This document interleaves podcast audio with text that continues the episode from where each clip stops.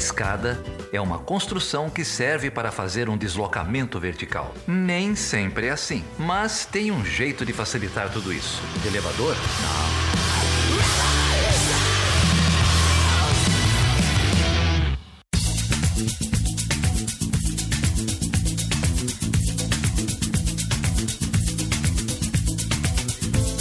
Sejam bem-vindas e bem-vindos a mais um episódio do Chutando a Escada. Aqui é a Débora Prado. E eu sou a Carol Pavese. Estamos aqui curtindo uma ressaca após ovo de Páscoa.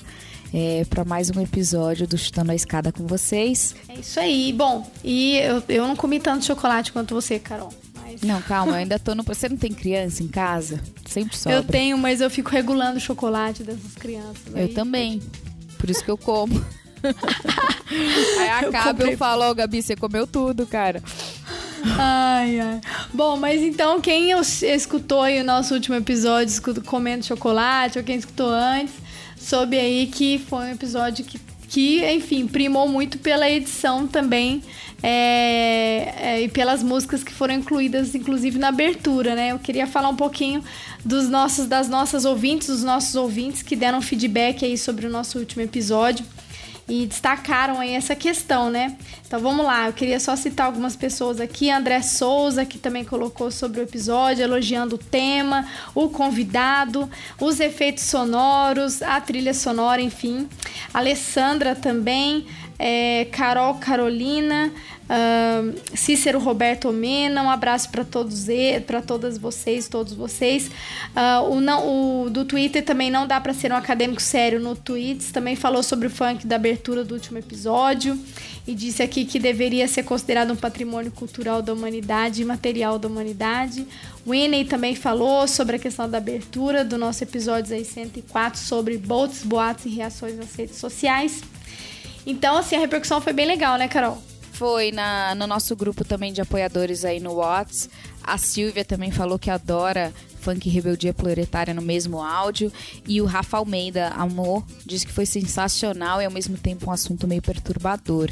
Essa trilha sonora de fato deu o que falar, graças ao nosso Super Dimitri, é, que aliás eu tô começando a achar que só pode ser uma mulher, né? Pra mandar tão bem assim nas trilhas sonoras, aliás, em todo o seu trabalho.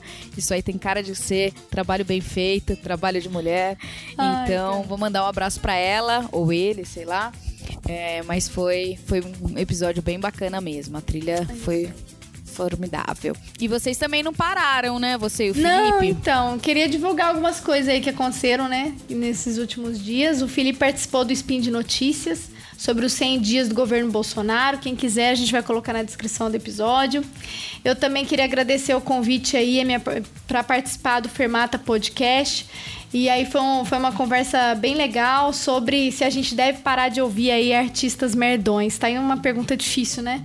E eu tentei conversar aí com o pessoal, tivemos outras, é, além de mim, outras convidadas e outros convidados também. Depois a gente vai colocar aqui na descrição. E tem Isso. mais um podcast, né, Carol, que você queria que você queria indicar aqui? Então, tem um podcast novo, ou pelo menos novo pra gente, que chama Baseado em Fatos Surreais.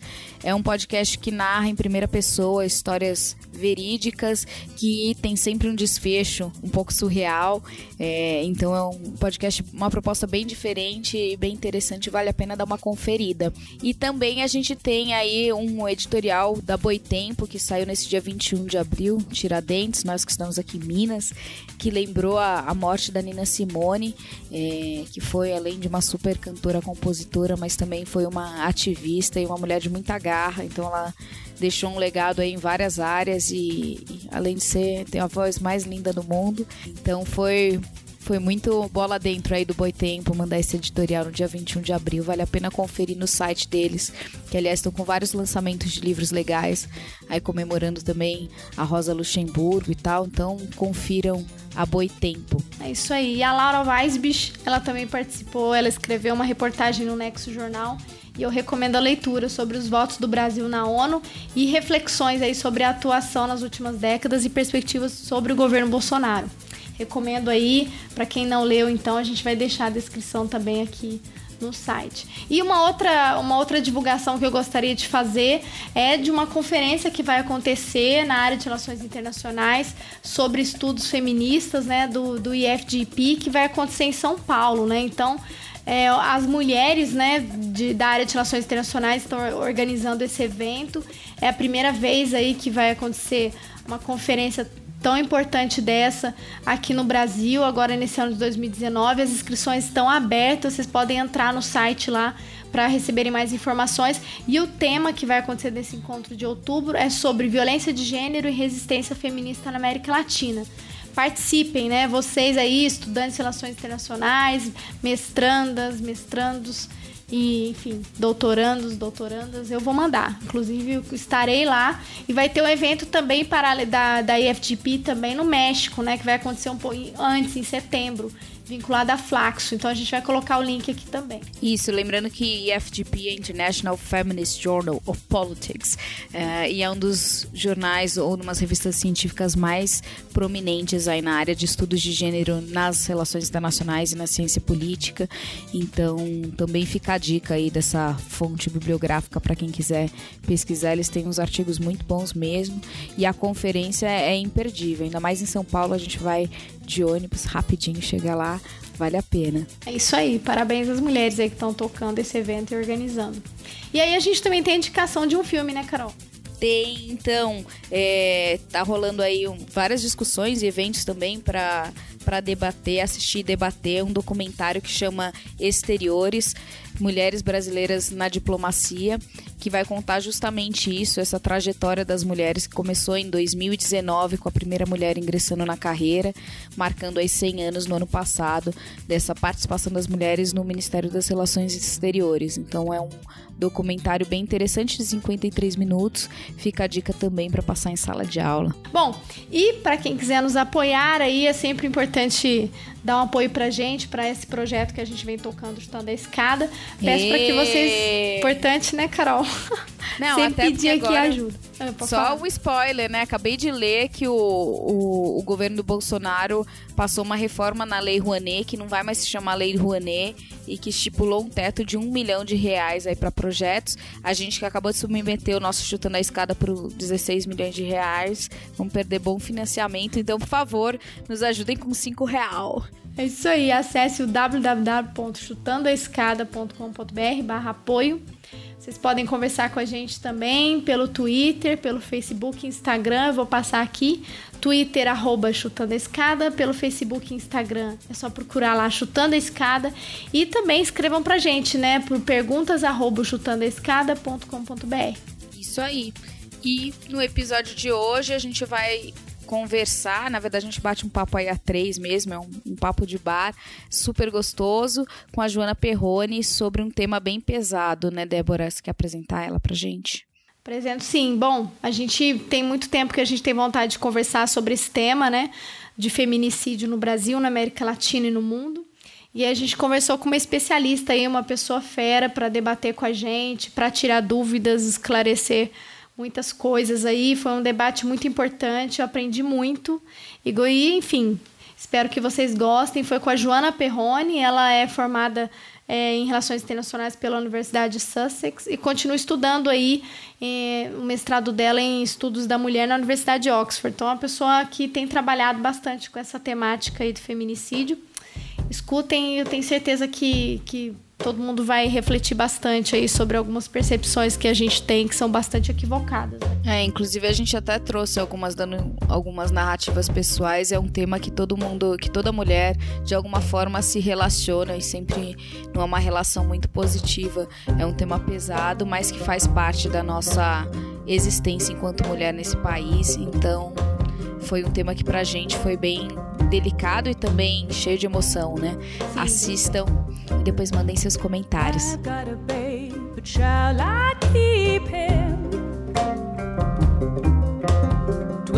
come the day when I'll be weeping. But how can I love him any less? This little babe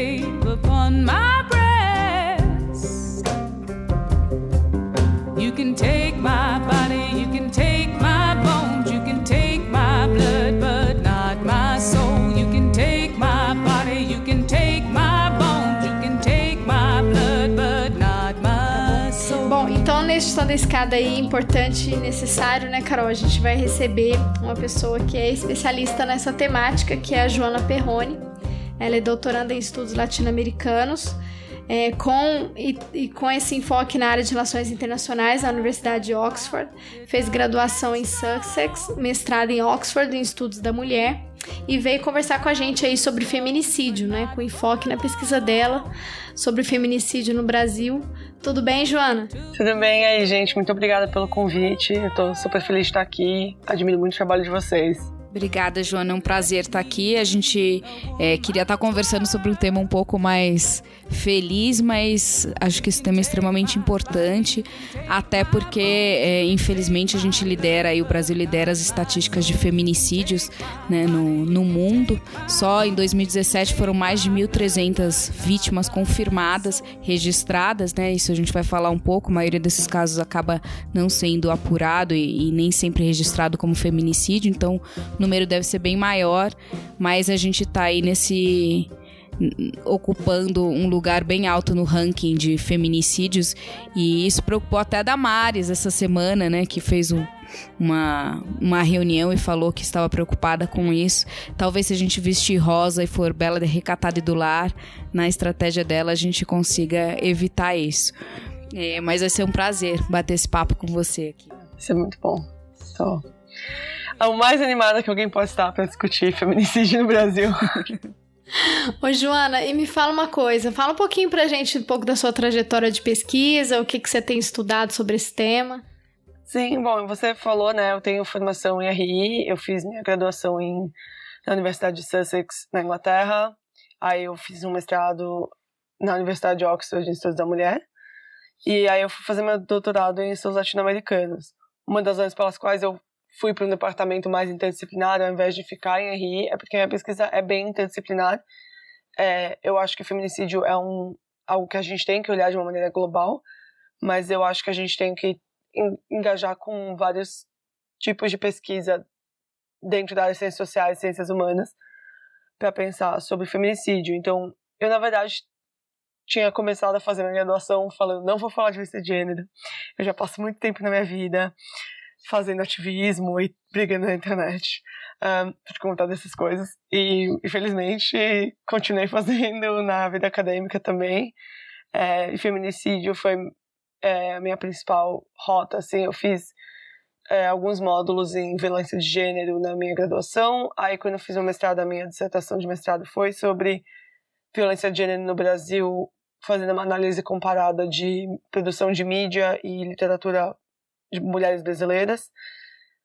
Foi bem fora do meu padrão. E aí eu fui aceita no meu doutorado e agora eu tô fazendo uma tese na qual eu tô tentando pensar feminicídio de uma maneira menos legalista, para além do direito penal, para além da gente pensar no feminicídio de uma maneira carceral e começar a pensar nele como uma forma de violência global contra a mulher. Então, é meio isso que eu tô tentando fazer. Mas como eu comecei agora, eu ainda tô naquele momento. Comecei agora, eu comecei no passado, mas eu ainda tô naquele momento de montar a tese, essas coisas. Isso fica é. até o final, hein? Quando tiver é. a defesa, a semana da defesa, você vai estar tá lá revisando as hipóteses e tudo mais. pois é. É. Bom, é, acho que a gente podia começar é, estabelecendo um pouco as definições aqui dos termos que a gente vai empregar, né? O que, que é feminicídio ou femicídio também, né? Tem se usado essa, esses dois termos. É, e para a gente esclarecer aí, você tem alguma apresentação mais conceitual sobre isso? Como você trabalha esses conceitos? É, então, eu na verdade tenho trabalhado bastante sobre a coisa do feminicídio e femicídio porque originalmente teve o conceito de fe é, femicídio que foi é, criado por uh, principalmente por uma acadêmica chamada Diana Russell, é, que escreveu um livro enorme chamado Femicídio, a política da morte das mulheres. Eu acho que ele foi traduzido já para o português. E, e ela foi a primeira pessoa que definiu femicídio como a morte de mulheres porque elas são mulheres. E depois, quando esse conceito foi incorporado no contexto latino-americano, foi principalmente por uma advogada, ativista e acadêmica mexicana chamada Marcela Lagarde, é, ele foi incorporado. Ela pediu para a Diana Russell para incorporar como feminicídio, é, porque ela achava que dessa maneira, por, porque o conceito de homicídio em, em línguas uh, latinas, né, em tanto em espanhol quanto em português, e femicídio parece muito que você está dividindo por gênero, tipo mortes de homens e mortes de mulheres, de uma maneira bem que pode ser levada de uma maneira muito simplificadora para pessoas que estão afim de trollar. Um, a Diana Marcel achou que seria melhor falar de feminicídio. E ela começou a trazer elementos de questão de Estado, tipo, feminicídio também tem uma parte de cumplicidade do Estado em manter uma opressão e uma violência contra as mulheres. E no final acabou virando um certo, tipo, rasgo acadêmico entre essas duas vertentes, gente que fala femicídio e gente que fala feminicídio. Eu, particularmente, prefiro o termo feminicídio, primeiro porque eu acho que ele realmente é, faz com que, se você está se expressando em uma língua em que o homicídio soa muito com a palavra homem, você se, se distancia da ideia de dividir homicídio, por que você está falando só de mulheres que morrem, por que você não está falando de homens que morrem? Essa história. E você também fala do Estado, que eu acho que é uma figura que a gente tende a ignorar. Não ignorar, mas tipo, não pensar sobre quais são as várias maneiras nas quais o Estado lida com a questão da violência de gênero. Então, essa é mais ou menos a divisão teórica bem geral entre os dois termos. Para falar a verdade, eu não sabia que existia esse outro termo, femicídio. Para mim sempre foi esse feminicídio. É, em inglês é femicide né? É, tem gente que usa feminicide. Nunca tinha parado pra pensar.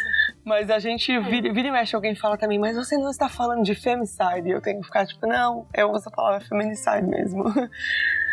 mas essa foi a discussão que a Diana Russell teve. Foi por isso que o, o termo feminicídio é meio normal hoje em dia, eu acho que em contextos latino-americanos particularmente. É, a lei do Brasil é a lei do feminicídio, não é a lei do femicídio. Agora me fala uma coisa, Joana, que tem um. Bom, a gente sabe disso, né? Nessa onda conservadora que temos vivido aqui nesse país em outros lugares do mundo também, né? A gente tem observado o movimento de pessoas que querem desqualificar o feminicídio, né? É, e apenas afirmar que são mortes como quaisquer outras, ou mortes passionais, né? Que é um termo também muito utilizado, inclusive pela imprensa, né? É, eu queria que você, se você pudesse explicar um pouco melhor qual é o argumento que esse tipo de grupo de pessoas utiliza para desqualificar o termo feminicídio. Sim, bom, eu acho que você falou muito bem quando você fala da questão do, do crime passional, que eu acho que é o discurso mais comum, assim, infelizmente a maior parte de feminicídios que a gente tem notícia, óbvio que é sempre difícil de medir, porque é meio, é, como vocês já disseram, é é um crime que você acaba não tendo estatísticas muito acuradas, accurate, é, Claras, corretas. precisas. É isso que eu tô procurando. Isso. É, estatísticas precisas. Mas 50% mais ou menos desses crimes acontecem dentro da casa e a maior parte deles são de violência doméstica e familiar. E a violência doméstica e familiar é muito interpretada por meio dessa questão do crime passional, é, que é a ideia de que uma mulher morre porque ela é amada demais. É, porque alguém ama tanto uma mulher que mata ela, porque perde a razão por conta do que amor. absurdo. Que Totalmente sem base, né, senhor? não faz sentido nenhum. Desculpa. Não, não, não. Eu, eu me sinto exatamente do mesmo jeito. É, é, é a coisa mais contraditória que existe. Mas é, uma das coisas que eu fiz na minha tese de mestrado era falar um pouco sobre como a mídia não fala disso de uma maneira tão aberta quanto já falou anteriormente. Se você pensar historicamente, não sei se alguém vai pegar essa referência, mas o caso da Angela Diniz, dos anos 70, é, foi um caso no qual o, ela foi morta pelo parceiro dela. E a defesa do, do parceiro dela, o Doca Street, alegou que ele tinha, ele tinha sido seduzido por uma Vênus lasciva, é, uma femme fatale. E ele matou ela porque ela ofendeu a honra dele. E ele tinha que se defender. E, e ele foi, primeiramente, né? Ele foi. É, ele recebeu um- um- uma pena só de dois anos em regime aberto. E depois essa pena foi, foi mudada por conta do, do ativismo feminista na época. E apesar de hoje em dia hum, poucas pessoas na mídia ou abertamente falarem não, é porque ele estava muito ofendido porque ele foi traído, sempre tem umas, uma certa, umas certas fugas discursivas para um, uma, uma ideia que vai para essa ideia do crime passional, que é aquela coisa do tipo, ah, ele estava muito triste com o fim do relacionamento, ele estava tendo uma crise amorosa, ele estava, ele era muito ciumento, que são todas é, narrativas que dão essa ideia de, de amor e romance. E, e muitas pessoas é, utilizam isso para desqualificar a ideia de que feminicídio é de alguma maneira ligado a uma violência pura ou algum tipo de misoginia ou um ódio contra uma mulher, porque na verdade, coitado do, do acusado, porque ele estava sofrendo e dessa maneira ele não, não, ele não tinha ódio no coração dele, só tinha amor. É, e a outra narrativa é aquela que a gente que eu acho que é, é um pouco daquelas que eu acho que é mais difícil de você refutar, que é a ideia de não, mas homens morrem mais. É verdade. Tipo, a gente não vai dizer que homens morrem menos do que mulheres, porque isso não é verdade. mas a narrativa de que homens morrem mais pelas mesmas razões que mulheres morrem é, é, é insustentável, porque as razões são diferentes. E é um discurso desqualificador. Em 90% do tempo, as pessoas que estão fazendo essa ideia de não, mas você não está preocupada com a morte dos homens, não está preocupada com a morte dos homens. Não está ali porque é uma pessoa que é ativista e trata sobre a questão de, dos índices de violência contra homens. É uma pessoa que está ali só para desqualificar você tá falando de violência contra as mulheres. Então eu diria que, tipo, dessas duas dessas duas análises, eu acho que o crime passional ele ainda tem uma, uma certa. Eu não diria ingenuidade, que eu acho que isso é muito gentil, mas é uma coisa que é perpetuada muito socialmente. E eu acho que quem usa muito mais a segunda é de tipo, você não está falando dos homens, ou é muito. Nunca ouviu falar de violência de gênero na vida, sabe? É um tipo de coisa que eu acho que eu veria, sei lá, do meu tio avô de 90 anos, sabe? Ou tá ali só para desqualificar o debate. É, tem um, um dado do, do escritório da ONU para crimes e drogas que eles colocaram isso, né? Que nos os crimes no mundo a gente tem 80% dos, dos homicídios são contra homens, então as vítimas são homens, mas quando a gente vai para a questão de é, crimes relacionados a família ou parceiros, né, que é uma categoria que eles usam, aí a gente tem 64% sendo das vítimas sendo mulheres e nos casos de, de homicídio causado por um parceiro íntimo ou ex-parceiro, as mulheres são 82% desses casos. Então, é, tem um outro dado interessante também da da Organização Mundial da Saúde, é, que fez um estudo junto com a, a escola da London School de Higiene e, e Medicina Tropical, e 35% dos assassinatos de mulheres globalmente são cometidos por um parceiro íntimo. É, e nesse mesmo estudo, dos homens que são mortos, só 5% é, das, dos casos são cometidos por uma parceira, né? Então a gente vê que a, a taxa de, é, desses crimes Uh, acontecerem por parceiros das mulheres são muito mais vítimas. E um dado interessante é que as mulheres, a maioria desses casos, onde a mulher mata o seu parceiro é, são casos que acontecem em, em defesa, em autodefesa, né? É, geralmente seguidos de uma, um ataque de violência do parceiro, onde para se defender a mulher mata o, o homem e não o contrário. E a maioria, isso foi um estudo feito pelo Canadá, no governo canadense, né? E aí eles viram isso também, é, que no Canadá a maior parte das mulheres, então, quando elas matam um parceiro é em decorrência de uma briga, né? E de um ataque a ela, onde ela se sente acuada e aí vai né, em autodefesa acaba matando o, o seu parceiro ou ex-parceiro, né? E no caso das mulheres que são assassinadas nesses tipos de crime, a maioria resulta de ou de uma discussão ou então de uma motivação por ciúmes. Então não é decorrente necessariamente de uma briga, é, de, uma, de, uma, de um ataque de violência, né? Mas são crimes até, de certa forma, mais premeditados. Se pensar que é por ciúmes, né? A pessoa não, não tá ali tão estão no impulso. Então. É, é interessante como os dois grupos reagem, mesmo que a gente fale é, e considere, né, tenha que considerar estatisticamente que existem casos nos quais as mulheres são as assassinas, né, uh, e os homens são as vítimas, esses casos são muito pouco comparado com a estatística, né? E aí vem a discussão do e o, e o José da Penha, né? E aquelas discussões todas, é, para também desqualificar esse tipo de, de lei. E também tem isso, né? A mulher geralmente ataca para se defender. É, e o homem não. Ele ataca por atacar. Sim, e, e você falou uma coisa dessa coisa do, do premeditado. Eu acho que é importante notar. É, assim, vou tentar não. Eu tento sempre não falar muito de casos específicos de uma maneira muito explícita, porque eles são muito pesados. Mas eu tô fazendo uma análise de todos os casos de feminicídio que eu consigo encontrar na mídia em 2019, um, o que é, é, difícil, mas não de achar, só de ler. Um, tem muito caso, são todos horríveis. Um, mas muitas vezes o que eu fico mais impressionada é que muitos desses as pessoas têm a, ideia de que violência doméstica, o feminicídio dentro do contexto da violência doméstica, acontece de uma maneira súbita. É, a pessoa deu um tiro na mulher e aí ela morreu. A pessoa deu, derrubou uma mulher, ela bateu a cabeça e ela morreu. Muitos desses casos, na verdade, são é, é uma, é uma violência. Para chegar à morte, a pessoa passa por um processo de violência muito longo. Ela tomou 20 facadas, ela foi queimada viva, ela foi espancada até a morte. Ou seja, não é só uma coisa, não é uma coisa tipo, ele cometeu um erro pontual num tempo de, não que isso fosse justificado, mas é, a narrativa não é de uma pessoa que teve um momento pontual no qual ela cometeu um ato de violência que foi exa exacerbado e causou morte. É o famoso estava fora de si, né? É, você não fica fora. Tem, tem casos em. Bom, vocês lembram, vocês devem ter lembrado daquele caso da, da mulher que foi espancada por quatro horas. É, Sim. É, tava na, na mídia um mês atrás, mais ou menos. Ninguém tá fora de si por quatro horas, entendeu?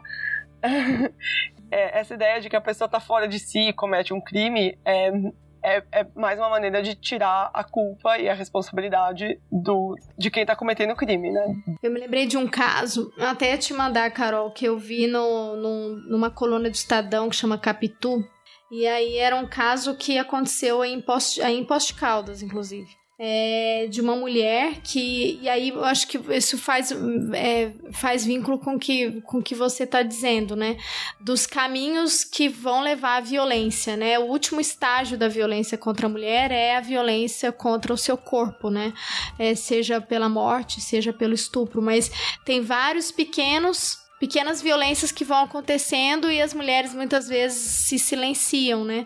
E aí era um caso de uma mulher que ela conheceu um companheiro, aí mudou totalmente o comportamento, abandonou a faculdade porque o companheiro fez com que ela abandonasse a faculdade, é, parou, a mãe não sabia que ela tinha abandonado o curso, ele trancava ela dentro de casa, é, saía e deixava ela trancada, e a mãe falava: ah, o maior erro dela foi ficar em silêncio, porque ela não contava para a família. Ela falava: "Não, ele esqueceu a chave, não sei o quê".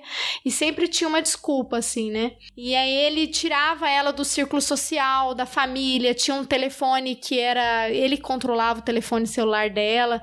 E aí por fim, ela engravidou sem querer, inclusive a mãe conta que ela não queria ter um engravidar, mas aí ele insistiu para que eles se casassem, engravidassem. E aí ela engravidou e aí ele começou a desconfiar que o filho não era dele por conta de, enfim, ela foi trabalhar e não sei o quê. Esse caso foi bem, foi bem famoso, assim, tipo, ganhou bastante espaço na mídia porque é, era no interior e tal. E, e, depois eu vou tentar resgatar o nome aqui desse caso. posso colocar o link da, da análise, muito bem feita, inclusive, desse, dessa coluna do Capitu, assim. Mas só para contar que aconteceu isso. E aí, por fim, ele assassinou ela queimada, tipo, ele planejou tudo e ainda com a filha, bebê, num outro cômodo da casa. Eu acho que eu li sobre e aí ele... caso. Você lembra desse caso? Que foi horrível ler. Eu, eu tive que ler até o filme assim, foi horrível. Mas aí, por fim, o que me chamou a atenção foi essa situação, né? Da, das pequenas violências, né? Então, ele de fato planejou tudo, mas o argumento que foi utilizado pela advogada da defesa para atenuar foi isso, né? Ah, foi um crime passional, ele estava de fora de si, que é um discurso que cola muito na sociedade, né? Se a gente for lembrar, por exemplo, do Dom Casmurro. Quem leu Dom Casmurro? Eu. eu ficava indignada com aquele Bentinho. Eu lembro Você que no colégio Capitu, teve julgamento.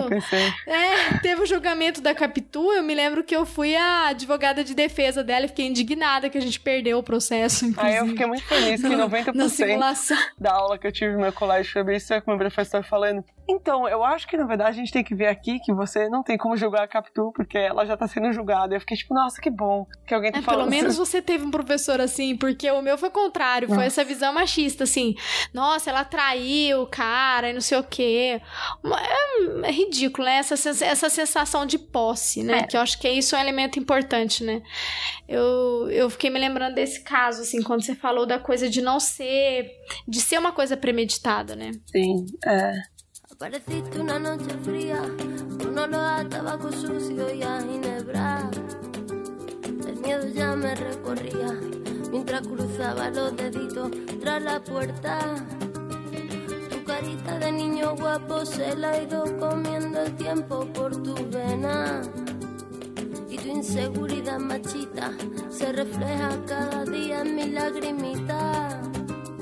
Una vez más no, por favor, cansada y no puedo con el corazón. Una vez más no, mi amor, por favor, no grites que los niños duermen. Una vez más no, por favor, estoy cansada y no puedo con el corazón. Una vez más no, mi amor,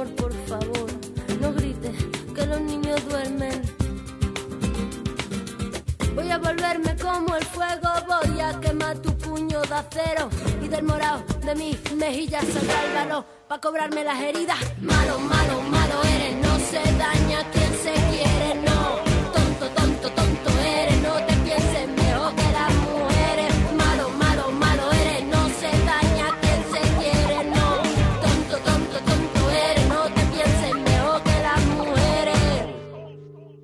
eu tava pensando até nisso, porque dessa coisa do discurso do crime passional e da falta de, da premeditação, etc. É, esse ano vai fazer oito anos, não, nove anos, do caso Eloá. Vocês devem lembrar de- desse caso. É, que foi, não sei se foi em São Paulo, foi maior caso de mais, mais longo cárcere privado no estado de São Paulo. Foi em 2008, com uma menina de 15 anos chamada Eloá Pimentel que ficou encarcerada no apartamento dela por mais de 100 horas pelo ex-namorado Lindenberg Alves, acho. Eu, primeiro, eu lembro o primeiro nome dele. E foi um circo midiático e o que mais eu, eu foi um dos meus trabalhos, um dos casos que eu usei da minha tese, da minha dissertação de mestrado, digo. E uma coisa que me impressionou muito, teve um repórter da Sônia Abrão que ligou para a casa onde o apartamento onde ela estava sendo é, tava, tava sendo mantida pelo refém fal- e falou com o sequestrador e, e eventual assassino da Eloá. E o, se- o sequestrador fala e eu é um coach aqui tem um palavrão mas é, um, é uma citação direta é, de- o, o Lindenberg fala eu não sinto nada eu tô frio pra caralho. E o repórter continua a conversa falando que ele tem que ficar calmo, que ele tem que se acalmar, que ele tem que ficar tranquilo, que ele tem que ser a cabeça. E eu ficava assim, é uma dissonância total entre o, o, o repórter tá tão imbuído da narrativa de que aquilo é, é paixão, é emoção, que ele não consegue nem ouvir o, o, o que o próprio sequestrador tá dizendo pra ele, que é eu não tô sentindo nada, eu não tô dominado por emoção, sabe? Enfim, eu sempre penso nisso quando alguém fala dessas coisas de crime passional. Eu queria perguntar o seguinte, eu já eu, eu li algumas, alguns, algumas análises assim, eu que fiquei, queria que você explicasse pra gente, Joana. Hum. É, essa questão de vincular o feminicídio com a misoginia. É justamente porque, pelo que eu entendi, Ana, nesses casos você ataca, inclusive, é, elementos que são do corpo feminino, né? Por exemplo, o rosto da mulher, os seios da mulher, né? Os- a violência que vai golpear os órgãos da mulher. Eu queria, é isso mesmo? Ou eu que tô. Não, isso é, isso é uma coisa que é considerada quando estão fazendo. Tecnicamente, é uma coisa que deveria ser considerada quando a polícia recebe é, um homicídio, né? Até que no- durante a, a- a lei brasileira você tem é, a definição de. Você pode classificar um caso como homicídio ou um caso como feminicídio. É, mais ou menos, assim. Não, não sou uma especialista na. Não sou advogada. É, mas é por isso que muitas vezes você tem uma estatística de homicídio contra mulheres muito grandes e uma estatística de feminicídio muito menor, apesar de você poder dizer que aquele homicídio das mulheres é vários daqueles homicídios se encaixariam na definição de feminicídio. Tem, existe um processo para definir que um crime é feminicídio. E tecnicamente esses elementos de é, como a mulher morre e quais são as feridas que são é, feitas numa, numa mulher é, são, é um, são elementos que você tem que considerar quando você está fazendo uma análise de, de feminicídio.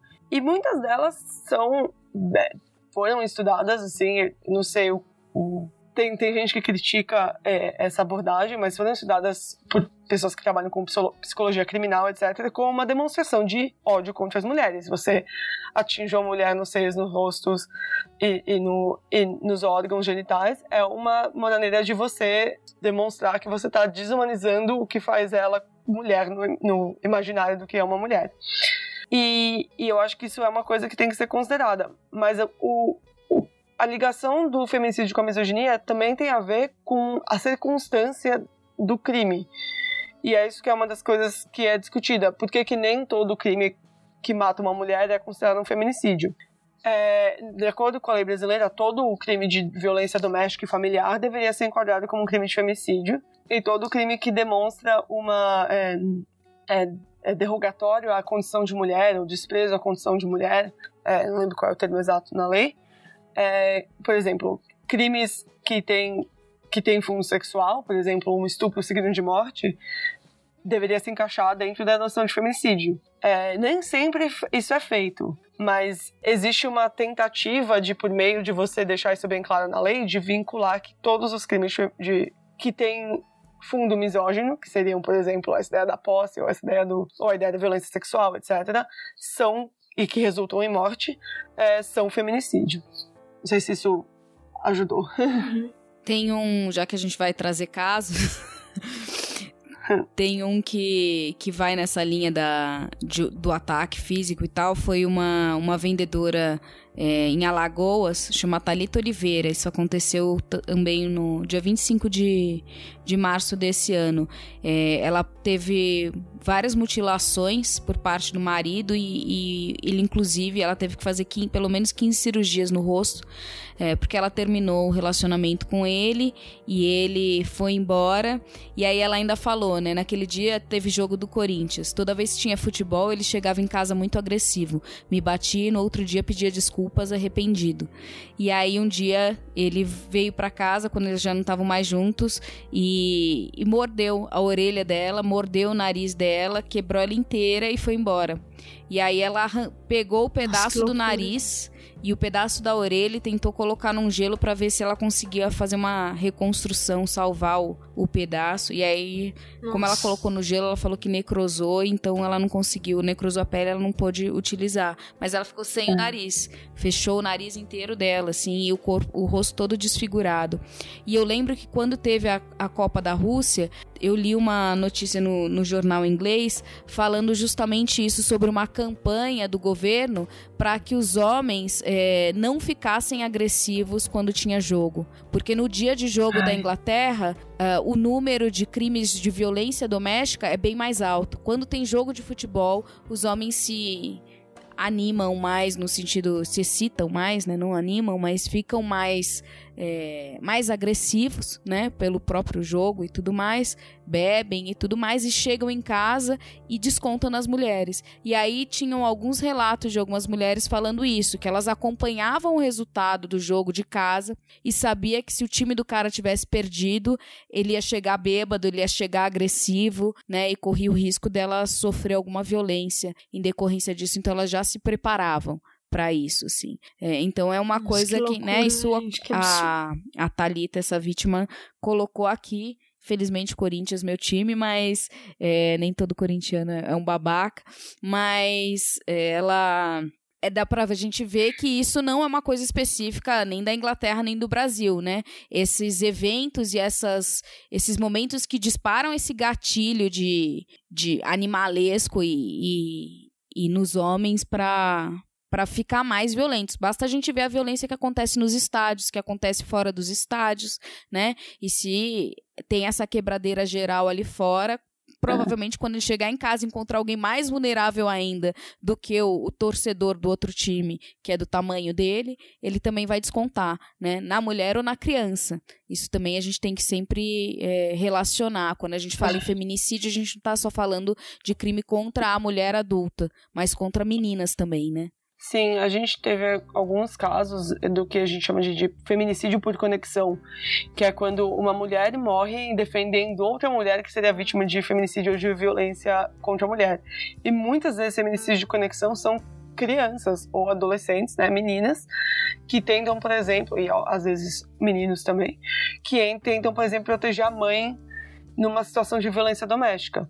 Isso é uma coisa que acontece, eu acho que não é tão falado assim, é, até porque eu acho que muitas vezes as pessoas acabam focando obviamente, numa coisa horrível que é uma violência contra uma criança, mas sem considerar o contexto de violência doméstica e não classificar, não classificam isso como feminicídio. Mas a campanha do futebol é uma ótima lembrança. Eu ia falar, nossa, você falou, eu tava pensando na mesma coisa, porque foi na Copa do Mundo ano passado, eu tava no Brasil, mas é óbvio que, né, eu moro na Inglaterra, então eu recebo, tava rolando em todos os grupos feministas que eu tô, tipo, vocês viram essa campanha, violência de gênero e futebol, etc. E eu sou bem boleira, então eu tava interessado em ver como isso estava sendo repercutindo dentro das, do futebol, etc. E e é, é uma questão pra se pensar, mas eu acho importante a gente falar que não é. Às vezes eu me incomoda quando a gente fala de feminicídio no Brasil, que as pessoas acham que é uma questão do Brasil, dos outros países que estão no topo do, do ranking de feminicídio, que eu acho que é, é o Salvador, Guatemala, Rússia, Brasil e não lembro qual é o quinto. Quer dizer, Brasil é o quinto, eu não lembro qual é o quarto. É, e as pessoas ficam, ah, mas na, na Europa, por isso eles querem dizer Europa Ocidental, nos Estados Unidos, isso não é um problema do jeito que é no Brasil. E, e é, é, o feminicídio é um problema global, e eu acho que isso é uma coisa que é, é, é importante ser pontuada, porque senão você acaba caindo em explicações que são muito problemáticas em tentar explicar feminicídio como ah, é uma questão cultural ou é uma questão é, uhum. particular deste, deste lugar aqui que não é desenvolvido da maneira X ou Y, que é muito superficial numa análise de uma questão que no fundo é sistêmica contra a mulher. É, que é aquela discussão, ah, que aqui só tem gente bárbara e na Europa nós, as pessoas são civilizadas, né? É isso, uma coisa que, que, que você falou que, que eu fiquei pensando também, que faz todo sentido, é a questão da, da do, da, da denúncia, né? Tipo, de movimentos que vão transformar também e trazer à tona a necessidade de você é, se envolver nesses casos e, e, de fato relatar denúncias. Porque uma coisa que tá me dando uma certa aflição é que a gente tá conversando aqui e dá a impressão de que é uma coisa que tá acontecendo super longe do nosso universo, né? É, assim, que existe, é, os índices são, são assustadores, mas a gente não conhece. Mas quem nunca viu, não soube de um caso de violência contra a mulher doméstica. Eu me lembro na minha infância, eu morava no, interior de Minas Gerais, no Pouso Alegre, na casa dos meus pais, e a vizinha do fundo, ela apanhava com frequência, inclusive os filhos. Eu me lembro que a coisa só melhorou depois que o filho mais velho cresceu. E aí e a gente escutava o filho defendendo a mãe.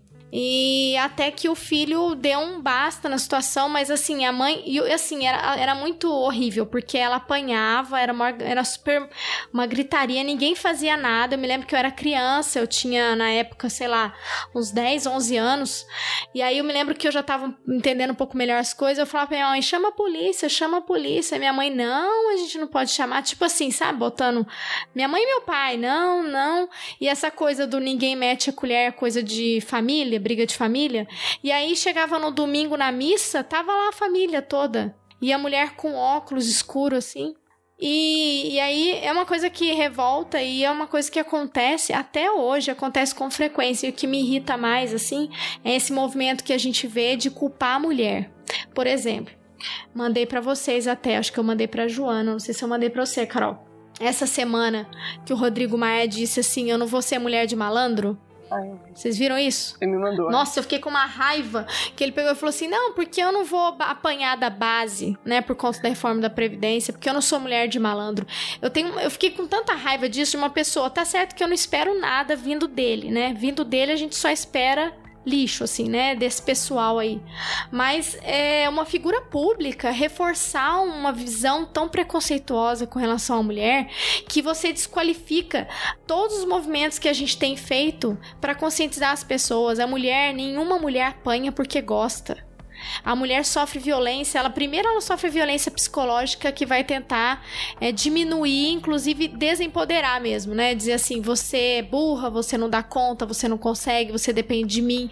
Então a mulher se sente emocionalmente prisioneira daquela situação. Aí tem a dependência financeira, que eu acho que a Joana vai saber falar muito mais do que eu dessas questões, né? Quais são as causas aí que envolvem essa situação e às vezes a mulher às vezes não tem nem a per... ela nem percebe essa violência, essa que não chegou no ápice, né?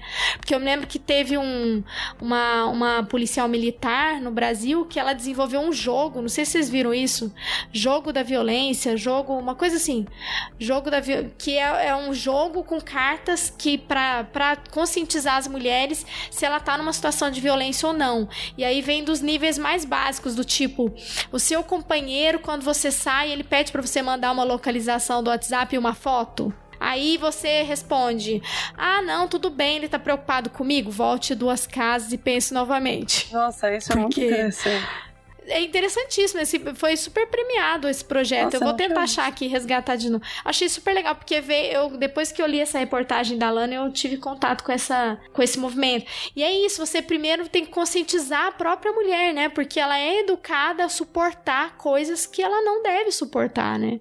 E aí a gente vê isso. É, é eu me lembro desse caso da minha infância, mas eu me lembro de pessoas comentando que tinha violência com famílias, de conhecidos, e que virava e mexia, o marido brigava, a esposa ia para cá. Isso, gente. Mas é um pouco o que a gente estava falando antes, que esses crimes não são só contra a mulher adulta, né? Mas esses crimes perpassam toda uma violência familiar e, e, imagina esse núcleo familiar, né? Ou essas crianças vão crescer com muita dificuldade de relacionamento, relacionamento sadio, e muito possivelmente vão reproduzir, né? Ou elas não vão querer se relacionar ou vão reproduzir esse tipo de violência que tem em casa, porque a noção que a gente cresce de afeto, a primeira identificação que a gente tem e referência sobre o que é um relacionamento afetivo são, as, são os exemplos que a gente tem em casa, são os relacionamentos dos nossos pais, dos companheiros e tudo mais, né? Então a gente tende a ver isso como é assim que se ama, né? É isso que se faz. Mas o que a Débora falou de todo mundo sabe, né? Uma vez eu até liguei, contei para ela, mas eu moro num prédio aqui no centro de Poços de Caldas e da minha cozinha eu vejo o prédio do lado. E eu ouvi um cara quebrando a mulher inteira, quebrando a casa inteira, gritando com ela: vai, vagabunda, chama seu irmão agora, quero ver se ligar para ele, dava pra ver, assim, ouvi.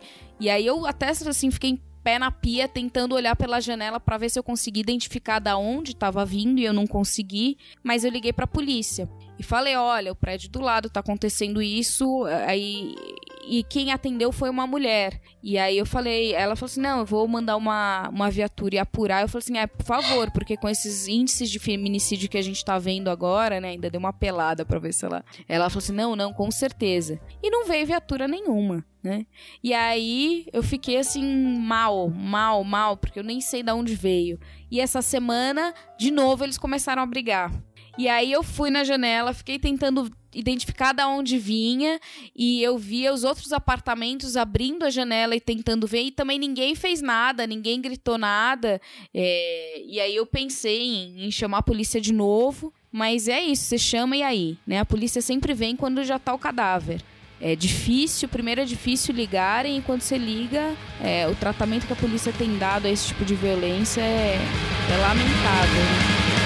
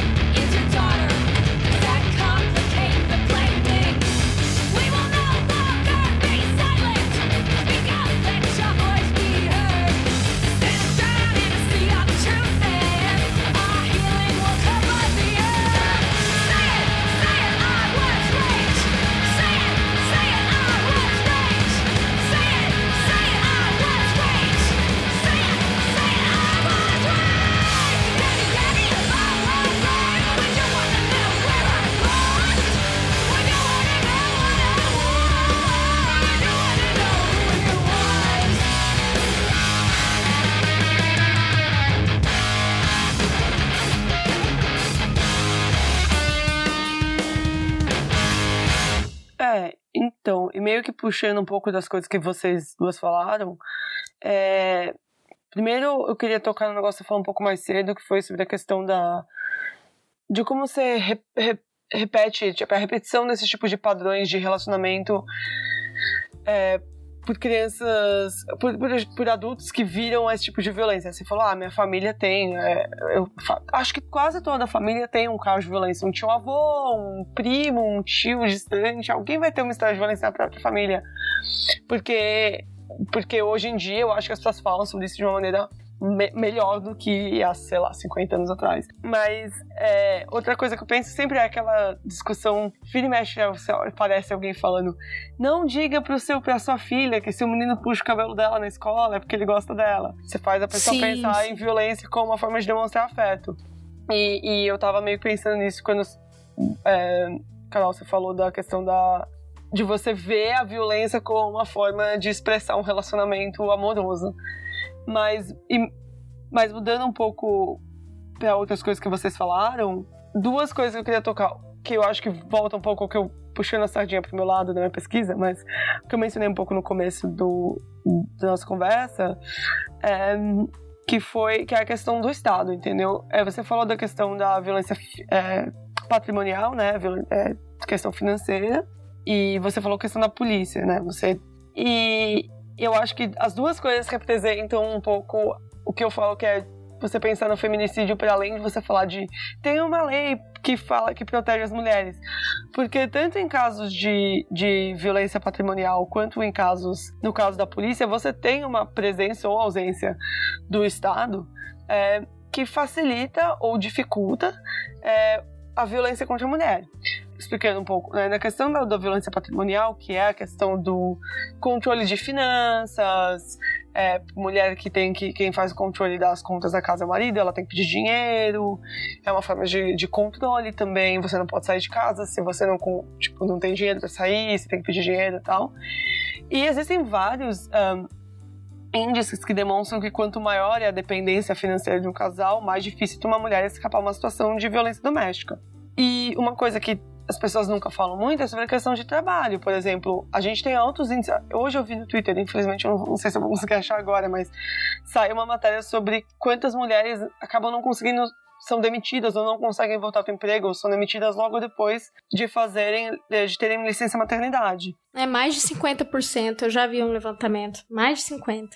E, e aí você fala disso assim, leis trabalhistas são reguladas pelo Estado. Essas, é, isso passa por uma política de Estado de trabalho e economia. Entendeu? A ideia da flexibilização do trabalho, de flexibilização das leis trabalhistas, afeta grupos que já são é, mais precarizados dentro de uma estrutura de trabalho. Então, isso impacta diretamente em questões de violência doméstica, por exemplo. Da mesma forma, a forma com a qual a gente pensa a polícia, e a polícia como um. Entendeu? A polícia tá lá. É, na favela, matando gente com 80 tiros, é, atirando em quem quiser, mas você chama a polícia para lidar com questões de violência doméstica e fica tudo às moscas. Por quê? Porque o, o, a forma com que a polícia é construída, ela é construída de uma maneira que é racista, machista, é, classista, e, e você. E, e, e, isso não é uma coisa, ah, a polícia como uma coisa completamente separada do resto do aparato estatal.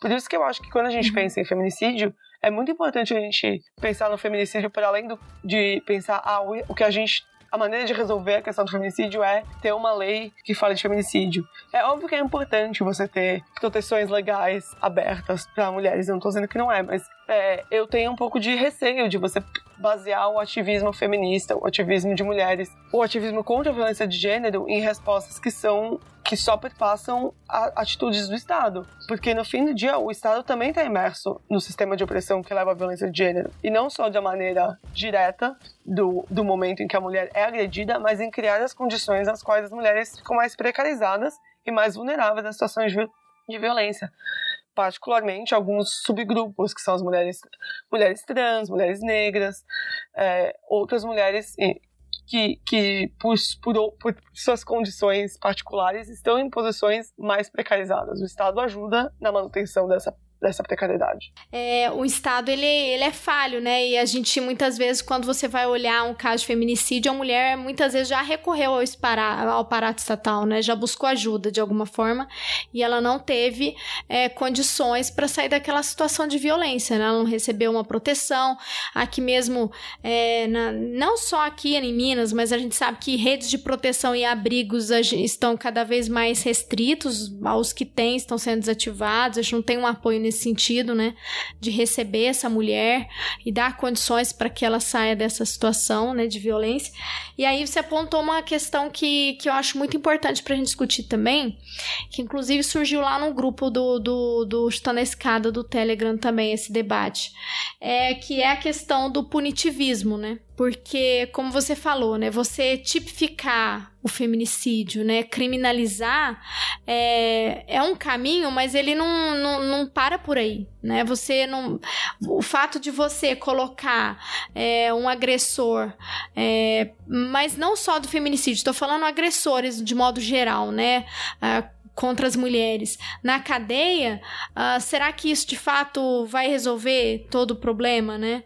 E não que eu esteja negando a violência, porque eu acho que também tem que entrar no outro movimento, que aí você banaliza e você diz que não, não tem nada de grave, que, que prender não resolve. Que eu tô mencionando porque aconteceu um debate lá por conta do Danilo Gentili. Ah, é. Do que ele foi condenado pela justiça, porque ele fez uma atitude absurda, lamentável, vergonhosa, violenta, quando ele recebeu da juíza a decisão que, em que ele foi condenado, né, por conta da Maria do Rosário, né, por, ofen por uh, não sei qual foi a tipificação do crime, ofensa, enfim. Injúria, eu acho. E aí ele literalmente passou o pinto na decisão da, da juíza e filmou isso. O cara, a gente tá falando em pleno século XXI de uma situação dessa. E aí ainda tem. Aí acontece muitas vezes as pessoas banalizarem, entendeu? Ah, é, não foi uma agressão, não foi uma violência, foi só uma piada de mau gosto, sei lá, coisas desse nível. Né? Não sei como, mas enfim, ainda tem gente que, que tá por aí. Mas aí, aí vem o discurso assim também, que eu acho que é importante a gente discutir, problematizar, que tem gente séria que estuda isso, inclusive foi mencionado lá no grupo, olha, é, o punitivismo por si só, ele não, não resolve, assim, no sentido de você... É, prender, enfim. É, que uma saída seria, né, que foi colocada lá, por exemplo, indenizações altíssimas, que não são, né? O Bolsonaro foi condenado pela Maria do Rosário, acho que foi coisa de mil, né? De, de dezenas de milhares, não foi uma, uma indenização é, foi uns alta? 10 mil, 15 No caso do Jantinho. Acho que foi de... Eu acho que foi 10 mil. É. Aí você, se você recebe uma. Gente, na boa, pra esse pessoal, isso aí não é nada, né? Não. Então, vale a pena você continuar agredindo, né? Então, tem esse caminho, mas eu, eu, eu queria que você conversasse um pouquinho com a gente sobre esses dois pontos. Primeiro, essa questão do debate sobre punitivismo e esse debate sobre a questão de como essa mulher deve ser acolhida, né? De como o Estado deveria de fato, agir com relação a isso, mas para além do Estado, né? Essa questão de enfrentar masculinidade tóxica, né? Um, comportamentos que levam a situações desse tipo. Eu acho que assim, eu acho que você falou uma coisa, você falou, o Estado é falho. Eu vou levar isso além, já tô esperando as pedradas que vão chegar quando isso, quando isso for divulgado, mas o Estado é masculinista. O Estado é construído historicamente com base em, em opressão de gênero, classe e raça, eh, de eh, gênero, classe e raça, e, e dessa maneira o Estado é construído de uma maneira masculinista. Eu não acho que o Estado é falho, eu acho que o Estado faz exatamente o que ele intenciona de fazer, porque as a- os grupos políticos, principalmente que estão no poder agora, mas grupos políticos que têm interesse em na manutenção de uma ordem de violência de gênero fazem parte do Estado. Então, eu acho que é, eu, eu, eu tenho um livro, um livro não, é um artigo, é, é, né, citando aqui a Wendy Brown, que é uma, uma acadêmica americana, escreve um livro, um artigo que fala, chama Encontrando o Homem no Estado. E é justamente sobre a gente pensar o femi- feminismo para além de um feminismo focado no Estado como árbitro final das decisões. E isso eu acho que liga muito com a história do punitivismo, entendeu? Porque no, no fim, é, um, um Estado, ele, ele tem uma função, ele tem o um monopólio da, da violência, é, né, no sentido bem acadêmico tradicional, mas ele, ele tem um monopólio de violência, ele tem o, o a questão do, do punitivismo, é, é, o encarceramento e tal. Mas isso não funciona, porque o que você falou, o homem, entra, o homem é condenado e vai pra cadeia. Ele não vai sair de nenhuma maneira reabilitado. Não, não existe nenhum processo. É, ele vai sair e ele vai ofender de novo, entendeu? E vai continuar a ter um ciclo de violência de gênero. Então a, a resposta tem que ser para além de pensar, ah, não, tem que jogar o homem na cadeia e ele tem que pagar pelo que ele fez. E é muito difícil pensar isso. Eu, eu, eu tenho uma dificuldade muito grande, né? Porque, como eu disse, eu faço um levantamento de violência de violência de gênero todos os dias, basicamente. Eu entro na internet e falo quem mais morreu hoje, sabe? E, e dá muita raiva. Você, quer muito, você quer que as pessoas, tipo, apodreçam, você fica com raiva, você fica com ódio, como você faz isso? Só que isso não é uma resposta que resolve o problema, entendeu? Ela, ela resolve o meu sentimento de indignação. E um sentimento de, de coletiva, coletivo de indignação, porque é uma situação horrível.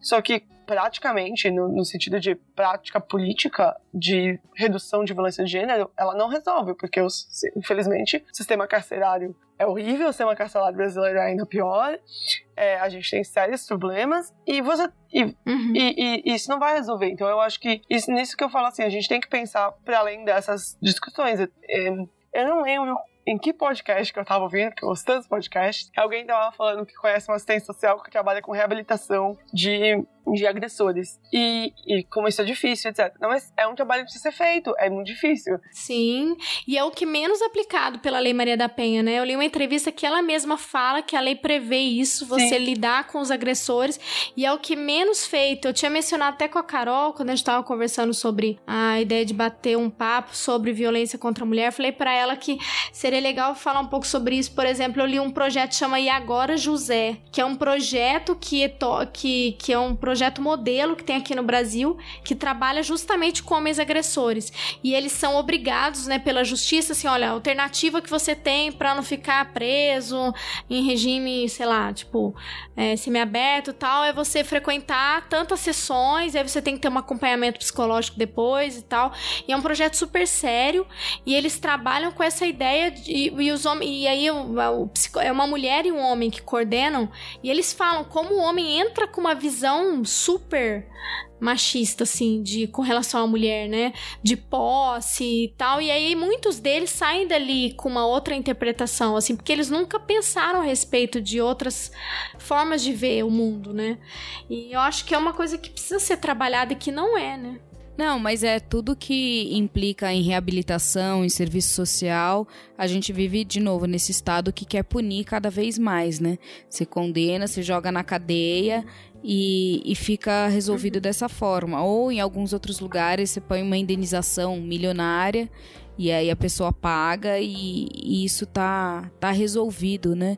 É, e tem muito a ver, bom, com esse perfil do Estado, como o Estado lida com outros crimes também, né? Só a gente pensar a política é, de combate a drogas e, e, tráfico que a gente tem, funciona da mesma forma, você não dá nenhuma reabilitação, né? Então, como todos os outros crimes, esse é tratado da mesma maneira, é uma coisa que você joga lá e acho que de uma forma até é, com um pouco mais de descaso, porque voltando à, à questão do papel do Estado, esses crimes geralmente são crimes que são restritos à esfera privada. Por isso que, né, briga de homem e mulher, ninguém mete a colher, a gente tem esse entendimento de que o que acontece no privado é menos papel do Estado do que o que acontece numa esfera pública, num espaço público. E os crimes contra os homens, já que não são crimes de violência doméstica, os óbitos, né, os assassinatos, as violências contra os homens acontecem é, nesses espaços públicos, né, via guerra, é, via facções criminosas, então está relacionado a tráfico de drogas, acidentes de trânsito, uma série de coisas nas quais a gente tem mesmo que absolutamente erradas, mas a gente tem a, a tutela do Estado sobre aquilo, o Estado reconhece sua tutela sobre aqueles crimes, né? E tenta, é, às vezes de forma muito equivocada, uh, chamar para si a responsabilidade e, e, tentar trabalhar isso. Então a gente tem esse, esse sujeito, essa relação direta do Estado Nesses crimes de feminicídio, não. São crimes que acontecem no âmbito familiar. E aí a gente não consegue, é, né, não é tão visível e também o Estado é muito mais ausente, né? Justamente por essa separação do público e do privado que relega a mulher ao domínio do privado. E o que é privado é menos de domínio do Estado, é menos preocupação da sociedade. E aí nisso eu concordo com a Joana. É, se o Estado é construído em cima desse modelo, essa negligência do Estado é extremamente compreensível dentro dessa lógica, não, não que é. Sim, não, ele é um, ele, ele tá ali para reforçar o patriarcado, né? Exato. Tá ali para reforçar essa estrutura, eu concordo plenamente. Uma coisa. É, não, fala. Não, uma coisa que eu acho que era importante a gente pontuar também, que a gente tá falando de feminicídio, citou algumas coisas, alguns casos brasileiros e, e tá pensando muito no nosso contexto aqui, mas é de novo reforçar essa ideia de que feminicídio envolve uma série de outras práticas, é, de motivações, né? A prática é sempre a mesma, é o assassinato de mulheres e meninas motivadas por uma questão de gênero mas a gente tem uma. É, diversas categorias de, de motivações ou de escalas para esse tipo de crime, né? E, e, e aí tem, preparando para o podcast, eu entrei em contato com uma, uma categoria que eu fiquei meio horrorizada, que são os crimes é, de violência doméstica, provocados por parceiros, né? Então, intimate partner violence, é, durante a gravidez. E aí tem um relatório da Organização Mundial da Saúde e que fez um levantamento em, em, algumas amostras de regiões e de estados e que coloca, por exemplo, que esse tipo de violência, então onde é, há uma violência física contra a mulher grávida, é, ela vai variar entre mais ou menos 1% no Japão e 28% das mulheres grávidas no Peru. Né? É uma causa também bem recorrente de violência nos Estados Unidos. E aí a gente vai ter algumas regiões, como a Índia, também o Egito, a gente vai ter é, uma 32% das mulheres grávidas sofrem esse tipo de violência. Índia, Arábia Saudita, todos esses ficando a mais de 20%. Né? E aí a gente tem o México com, com 20, 11%. Mas eu fiquei assustada com o alto índice desses casos. É, e em algumas regiões, a maioria desses casos é a primeira vez que há uma violência doméstica. Porque geralmente a gente pensa de novo nesse histórico né, de uma relação doentia é, e violenta, e aí a mulher fica grávida e essa violência ela continua mesmo a mulher estando grávida mas tem um estudo aqui que mostra, é, que foi feito inclusive em 11 cidades nos Estados Unidos e que diz que a gravidez aumenta o risco é, das significativamente o risco das mulheres serem vítimas de um homicídio por parte dos parceiros é, nos Estados Unidos, né?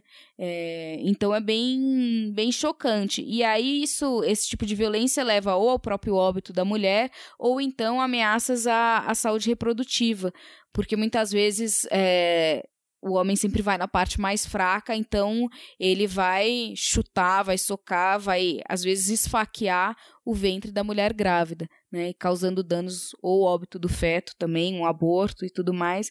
Mas eu fiquei assustada, assim, o quanto isso, a gravidez, é, puxa esse gatilho de violência. Né? É, e, e eu acho que meio na mesma linha tem, eu não lembro faz muito, não faz muito tempo, faz um tempo, mas entre 2013, quando ainda tinha a lei do filho único na China, é, fizeram vários artigos sobre o infanticídio de meninas.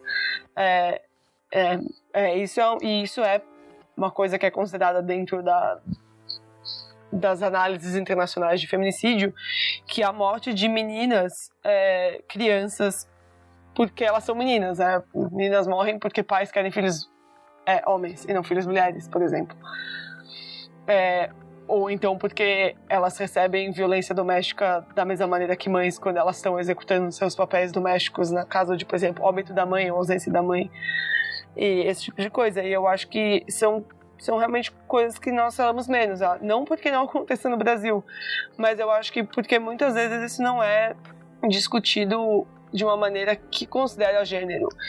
e, e, um, e é, é, é considerado corretamente como é, abuso infantil, mas também é, tem as questões de gênero não começam a existir quando as pessoas viram adultas, né? Elas, elas existem desde desde que, desde que a criança nasce, é, ela é colocada dentro de um papel de gênero específico.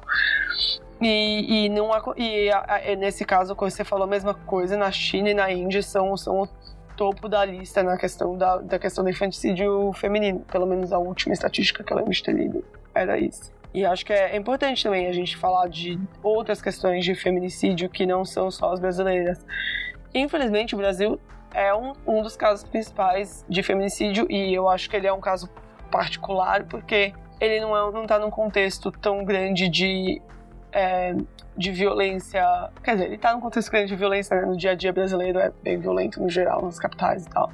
Também, e, essas coisas, mas se você pensar nos outros países que estão, eles têm um histórico de violência, tipo guerra civil, é, conflito armado, de uma maneira muito maior. O, o, Brasil não tem. E o Brasil tem uma legislação, a Lei de Maria da Penha é uma legislação muito boa. Então é por isso que eu acho que às vezes a gente pensar, tipo, ah, não, é, é uma construção específica do Estado brasileiro. Não é, acontece em todo lugar. Tanto que o Estado brasileiro tem até leis que consideram isso, mas isso não resolve o problema, porque o, o problema não é a legislação brasileira, o problema é maior do que, do que o Estado do brasileiro. E, enfim, acho que eu fui meio numa tangente aí, mas acho que deu pra entender o que eu tava querendo dizer.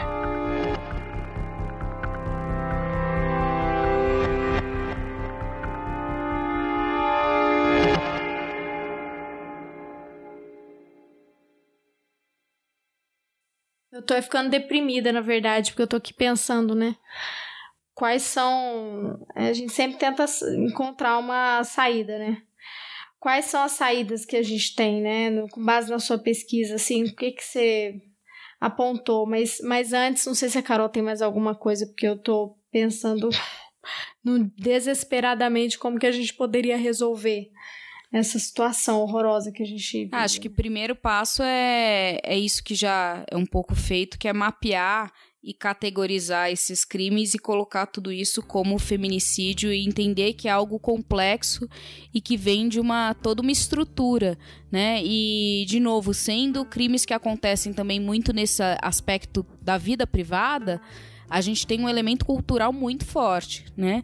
É, voltando àquele estudo que eu mencionei no início sobre da, da agência da ONU para drogas e crimes, uma das categorias que eles colocam como, como feminicídios, né, são os crimes relacionados a dotes que aqui a gente não tem, mas que em algumas sociedades, algumas culturas, né? E aí tem até um, um exemplo claro que é no caso da Índia, é, tem muitos crimes relacionados ao tipo de dote que a família recebe. Então, quando você casa, você tem que dar à família do noivo um dote e às vezes esse dote é pouco e tudo mais. Então, nos Estados Unidos, é, desculpa, na Índia, é, entre 40% e 50% dos casos de, de homicídios né, de mulheres é, registrados anualmente, 40 a 50% estão relacionados a essa prática do dote. E tem uma lei de 1986 na Índia que é que coloca no Código Penal de 1986 proíbe o dote. É, e, inclusive, prevê algumas, uh, alguns tipos de penas para crimes relacionados ao DOT. Então, o DOT é ilegal, é, mas essa prática continua, né? É, substancialmente. Então, você pensa, 40% a 50% dos homicídios que são altíssimos na Índia, porque é um país extremamente machista e tem altos índices de violência contra a mulher, a gente tem tudo isso relacionado a uma questão que pra gente é tão longe quanto essa questão do dote, né? Eu fui para um casamento na Índia, um casamento assim, mega milionário, castelos e tal, e tinha isso, né? No final, é, em um dos dias do casamento, o noivo vinha até o castelo, era um castelo mesmo, onde estava a família inteira da noiva numa escada, assim, cheia de espadas. Ele veio num elefante. Pra vocês terem uma ideia da, é, da dimensão do, do processo. ele é, é, inglês, né, de origem indiana, e ela é alemã de origem indiana. Então, assim, tem uma raiz bem é, ocidental também aí, né? E aí, na, quando o noivo chegava nesse castelo, que é quando ele está simboliza quando ele está indo na vila da noiva, é, porque geralmente os casamentos eram, são, eram entre vilas, né? É, entre tribos. Então, quando ele chegava no castelo, o pai no, da noiva entregava o envelope com o dote para o pai do noivo, o tio da noiva entregava para o tio do noivo. Então há essa troca que não é só a, a, a, venda, né, a compra da. Agora me livrei da minha, da minha filha, mas entre todos os parentes e era assim uma grana bem boa, não era nem simbólico. Né? Olha a, o, o, contexto, né? Um casal que europeu, absurdo. mas de origem indiana, que foi casar na Índia e toda a tradição é em cima disso, né? para eles, obviamente, são muito ricos, então aquele, aquilo era muito mais simbólico do que qualquer outra coisa. Mas imagina para essas comunidades rurais o quanto esse dote não é significativo, né? O quanto essas famílias não contam com esse dinheiro que vão receber. E aí, assim, também, de novo, vários. Como classificar que a mulher foi morta por causa do dote? Primeiro ela já morreu, né? Então ela não vai nem poder dar o testemunho dela. E tem vários casos, aqui até né, nesse estudo coloca, que o homem falava que ela sofreu alguma violência porque isso, o, o, fogo, o, for, o fogão explodiu é uma desculpa bem comum, assim, que eles es escutam nas, nos casos. Então é, é hardcore o negócio. Sem falar nos crimes de honra, né? Aí então, putz. É. Então, mas eu falo. Que aqui no isso. Brasil tem de monte, né? É. Esse crime de honra aí só não tá na lei, mas na prática. É, exatamente. Eu, eu, eu tenho, às vezes, é, trabalhando aqui na Inglaterra, né? A gente vira e mexe, alguém tá. A gente fala de feminicídio, violência de gênero. Sempre usam questões da Índia, é, Oriente Médio, etc. pra falar, não, mas isso aqui, essa coisa do crime de honra no fim do dia, muito dos crimes passionais, entre aspas, fiz aspas lá, ninguém vai ver, mas entre aspas, são ligados à ideia de honra, sabe? A ideia de que você estava é, com ciúmes da sua esposa, te traiu, você está se sentindo muito ofendido. No fundo, é uma discussão que ainda acaba usando essa ideia da honra. Então, eu acho que se você olhar bem, todos os contextos dos quais você tem violência doméstica, você tem crime de honra. É, só não é dito dessa maneira clara e aberta como em algumas, alguns países que ainda tem uma legislação que considera crime de honra. Mas eu, é, eu concordo em dizer que, tipo, falar que não é que crime de honra no Brasil pode não ter. Poucas, poucas pessoas vão chegar no tribunal e falar não foi um crime contra a minha honra, porque essa figura jurídica caiu em desuso. Mas eles vão usar é, aquela ideia do dog whistle, né? Você faz um, um, um, uma frase ou uma coisa que remete no imaginário a outra coisa. Você fala ah, eu, crime passional, violenta emoção, etc, para você, ciúmes, para você remeter, é, a mulher foi tinha um comportamento inapropriado, traição, etc, para você remeter a ideia da honra. Enfim, e em resposta a você, Débora, eu vou te falar uma coisa, eu não sei, tipo, ainda tô, como eu disse, bem no começo da minha pesquisa, né? Então eu espero que daqui a dois anos eu possa te dizer ah, não, eu tenho aqui um, um, plano que vai ajudar a gente. Mas eu acho que tem várias coisas. Uma é a gente, como eu sempre pensei, como ativista que tenta tipo, trabalhar contra a violência de gênero, mover para além da ideia do punitivismo do feminismo carceral, é, carceral do feminismo, feminismo positivista e pensar em maneiras com as quais tipo, programas sociais e educação, educação é, é, educação de gênero, né? Eu sei que não é um momento muito popular, não é muito popular no governo atual, mas é, esse tipo de processo pode ajudar num, numa reconstrução do que das nossas matrizes de gênero, como a gente interage socialmente e pensa é, é, as relações, né? E a outra é pensar no e, e é isso, parar de pensar no feminicídio é, como uma coisa doméstica em vários sentidos. Doméstico no sentido da violência doméstica, de que o Estado não pode interferir, mas também doméstico no sentido de que ela é uma questão do, doméstica brasileira. Feminicídio é resolvido domesticamente pelo Estado brasileiro. Feminicídio é uma questão mundial, é uma, é uma questão sistêmica e, e tem que ser pensado dessa maneira. E, e eu acho que discussões sobre violência de gênero que são francas, abertas e acessíveis são muito importantes para as pessoas entenderem de onde a gente está vindo quando a gente está falando de feminicídio. Para não ficar aquela coisa, não vai ter mais feminicídio, agora só vai ter homicídio. Eu sempre penso nessa frase nosso ilustre presidente uh, no Dia da Mulher.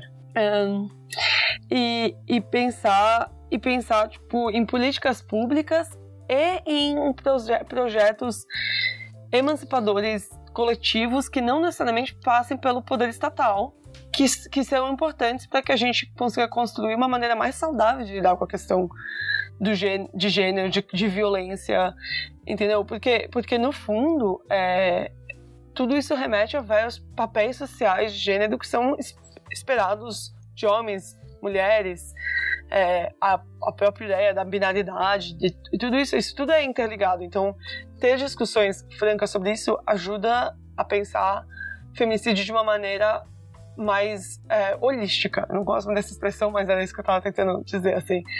Em que você pare de pensar nele só como isso é um problema que precisa ser solucionado etapa 1, etapa 2, etapa 3 e começa a pensar, ok, mas como isso está ligado com práticas diárias da nossa vida, como isso está ligado com a educação que a gente dá aos, filhos, como isso está ligado com a maneira com a qual a gente pensa meninas usam rosa, meninos usam azul, entendeu? É, e e, e para mim, eu acho que isso é o que faz com que eu tenha. Eu entendo muito você falar essa coisa de. É muito deprimente, assim. Às vezes eu tem dias que eu tô na biblioteca fazendo meu, meu data, meu, meus, meus, minha base de dados, eu tenho que levantar, mandar uma mensagem para um amigo meu, ir lá chorar no nome de alguém e voltar, porque você fica. É, é horrível, é, é, é horrível, gente. Né? Sei lá, na nossa conversa já, já uma mulher mais, já morreu, entendeu? Na última uma hora e meia. E, e eu acho que é, mas o feminicídio, vocês falaram muito disso, eu acho que é verdade. O feminicídio, ele é o fim do contínuo da violência contra a mulher, no sentido de que a mulher morre, entendeu? Você acabou com a vida dela na forma mais extrema de violência que você consegue ter naquele momento. Mas você, o, porque ele é o fim, tecnicamente, fim entre aspas, né, é, da violência, você tem como traçar esse caminho e pensar em como ele começa, essas coisas de tipo seu, seu namorado pede de dar a localização das coisas para ele. Eu penso nisso muito quando eu era adolescente. E eu acho que assim, eu sou bem. Já bem. Eu sou jovem, sabe? Não é como se eu tivesse. Não é idade dos meus avós. Mas quando eu era adolescente, 10 anos atrás, 8 anos atrás, é, eu tinha amigas que namorado não deixava sair de casa. Eu lembro de ter amigas, tipo, chorando, quando brigando com o namorado no telefone porque ela veio tomar um café comigo. Umas coisas assim. E na época eu achava, tipo, ah, isso não é legal, mas hoje em dia eu falo, nossa, isso é abusivo, como ninguém nunca pensou nisso, sabe? E são comportamentos que, que são, no fundo, têm a mesma raiz do, do comportamento de um feminicida, entendeu? Então, começar a trabalhar nessas tipo, comer pelas beiradas, assim, ajuda a pensar em maneiras mais construtivas de, de resol resolver, entre aspas, né, de lidar com a questão da violência de gênero e do feminicídio em particular. Now, this might get a little personal, or a lot actually. Parental discretion is advised. Yo, look, look. When I was 10, shit, I believed I could fly. Would just flap my fucking arms and try to meet with the sky. And in my mind, I'd envision that I was speaking with God. And then I chop his fucking fist off and beat him with mine. But this is just a fucking portion of the war with my mind. So I'ma take you fuckers back and through the vortex of time. When I was seven, envision me at the bottom of stairs. And I solemnly swear that this is the truth, no fallacy here. See, I was young, man. I was just a toddler kid. And he wasn't the first to successfully try what he did. He took me to the basement, and after the lights had been cut, he whipped it out inside of mine and forced his cock through my guts. See, it was weird because I felt like I was losing my mind, and then it happened like it happened like millions of times. And I would swear that I would tell, but they would think I was lying. And now the power that he held was like a beacon to mine. So now I got used to it. I put up with the shit, and now my hate was so volcanically eruptive and shit. But this is nothing, cause I guess he told his friend what he do, and they ate it up. Shit, I was like a fake for two. And then it happened in a home where every fucking one knew. And they ain't do shit but fucking blame it on. I'm sorry, mom, but I really used to blame it on you. But even you, by then, wouldn't know what to do. And now it happens so often. Lembro que o meu primeiro namorado, eu tinha o quê? Sei lá, 18 anos, 19. E aí, enfim. Mas você acredita que ele me perseguia depois do, das aulas, do cursinho, assim? E ele, e ele, e ele chegava, uma vez ele, eu lembro que ele foi ah, na minha casa, sabe? Tipo, bêbado. Ele era conhecido dos meus irmãos. Eu me lembro que o meu irmão, depois de muitos anos, eu fui contar pra ele que ele me perseguiu por vários. por um bom, um bom tempo, assim. Eu saía do cursinho com as minhas amigas e todo mundo percebia que ele tava de carro rondando, assim. E a gente não, não tinha noção. Olha pra ver o nível, né? Eu não tinha noção, assim, eu achava um absurdo, ficava com raiva, mas assim, não tinha essa noção de, do perigo que, que eu tava Nossa. correndo ali, né? E eu me lembro que depois de muitos anos eu conversei com meu irmão e falei, mas por que que você não me contou nada? Eu falei, ah, achei que era bobagem que não ia dar em nada, mas quantos casos de feminicídios acontecem por conta disso, né? Quantos casos, né? Assim. E uma, uma outra coisa que, que eu queria fazer um relato aqui. Tava falando pra Carol tem tempo que eu tenho vontade de fazer um relato disso. tipo, um momento terapia do, do podcast. Não é um caso de feminicídio que aconteceu, obviamente, porque eu estou aqui viva, né? É, mas me faz refletir sobre essa discussão que a gente fala de que a violência com a mulher, ela tá dentro do, da, da esfera privada, né? E ela acontece na maioria das vezes desses casos, né? Mas ela também pode acontecer fora, desse, fora Sim. da família, né? Fora do ambiente doméstico, né? É, por exemplo, eu enfrentei uma situação que, assim, bizarra. Tipo, ninguém acredita quando eu começo a falar. No caso, nem os policiais no dia acreditaram.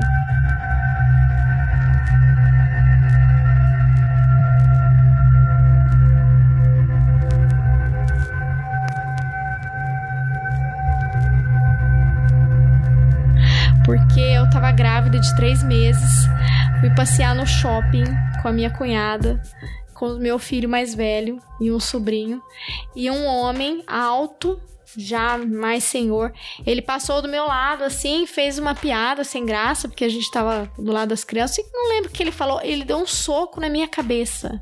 Quê? Eu estava de costas, é. Gente, eu tenho um vídeo, tá? Só pra. Depois eu vou, eu vou resumir o desenrolar da, da história, mas ele deu um soco na minha cabeça e continuou andando com a maior naturalidade do mundo. Aí eu fiquei tão chocada na hora que. Mas eu fui. Mas eu criei forças pra ir atrás da situação, porque agora isso aconteceu em 2016, né? A gente já tem uma consciência maior das coisas, né? E aí eu fiquei indignada, falei, minha cunhada, o que, que é isso? Sei o que? Ela, nossa, eu não vi, ela tava mais na minha frente, não tinha visto. Aí eu fui atrás, procurei o segurança do shopping. A gente, eu fui seguindo ele até ver onde ele entrou, assim, ele entrou, ele tinha entrado numa loja lá do shopping. E aí os seguranças ficaram do lado de fora e eu falei, olha, eu vou chamar a polícia militar. Se ele sair, você vai segurar ele aí e tal. E aí eu chamei a PM, demorou pra caramba, mas a PM chegou bem no momento que ele tava saindo, assim, um pouco, um pouco depois, porque aí os seguranças seguraram ele lá, funcionários e tal. E aí eu nervosa e tal, Ó. e aí esse cara, gente, e, e foi tão absurdo porque ele falava assim, ele veio pra cima de mim de novo. Se ela tá louca, claro, mulher sempre é louca, óbvio, né? Ela tá louca, louca. imagina que eu não fiz isso. É, eu falei uma piada lá pra elas e não fiz, eu não, não encostei a mão nela, eu juro, não sei o quê. É, aí ele começou, depois ele começou a apavorar com o discurso de você sabe com quem eu estou falando? Ah, Porque ele era uma pessoa, tipo. Tinha um cargo importante e tal. E, e aí ele começou, e eu, e eu a todo momento assim: eu não quero falar com o senhor. Não quero falar com o senhor. Vamos esperar a polícia chegar. Aí a polícia militar chegou.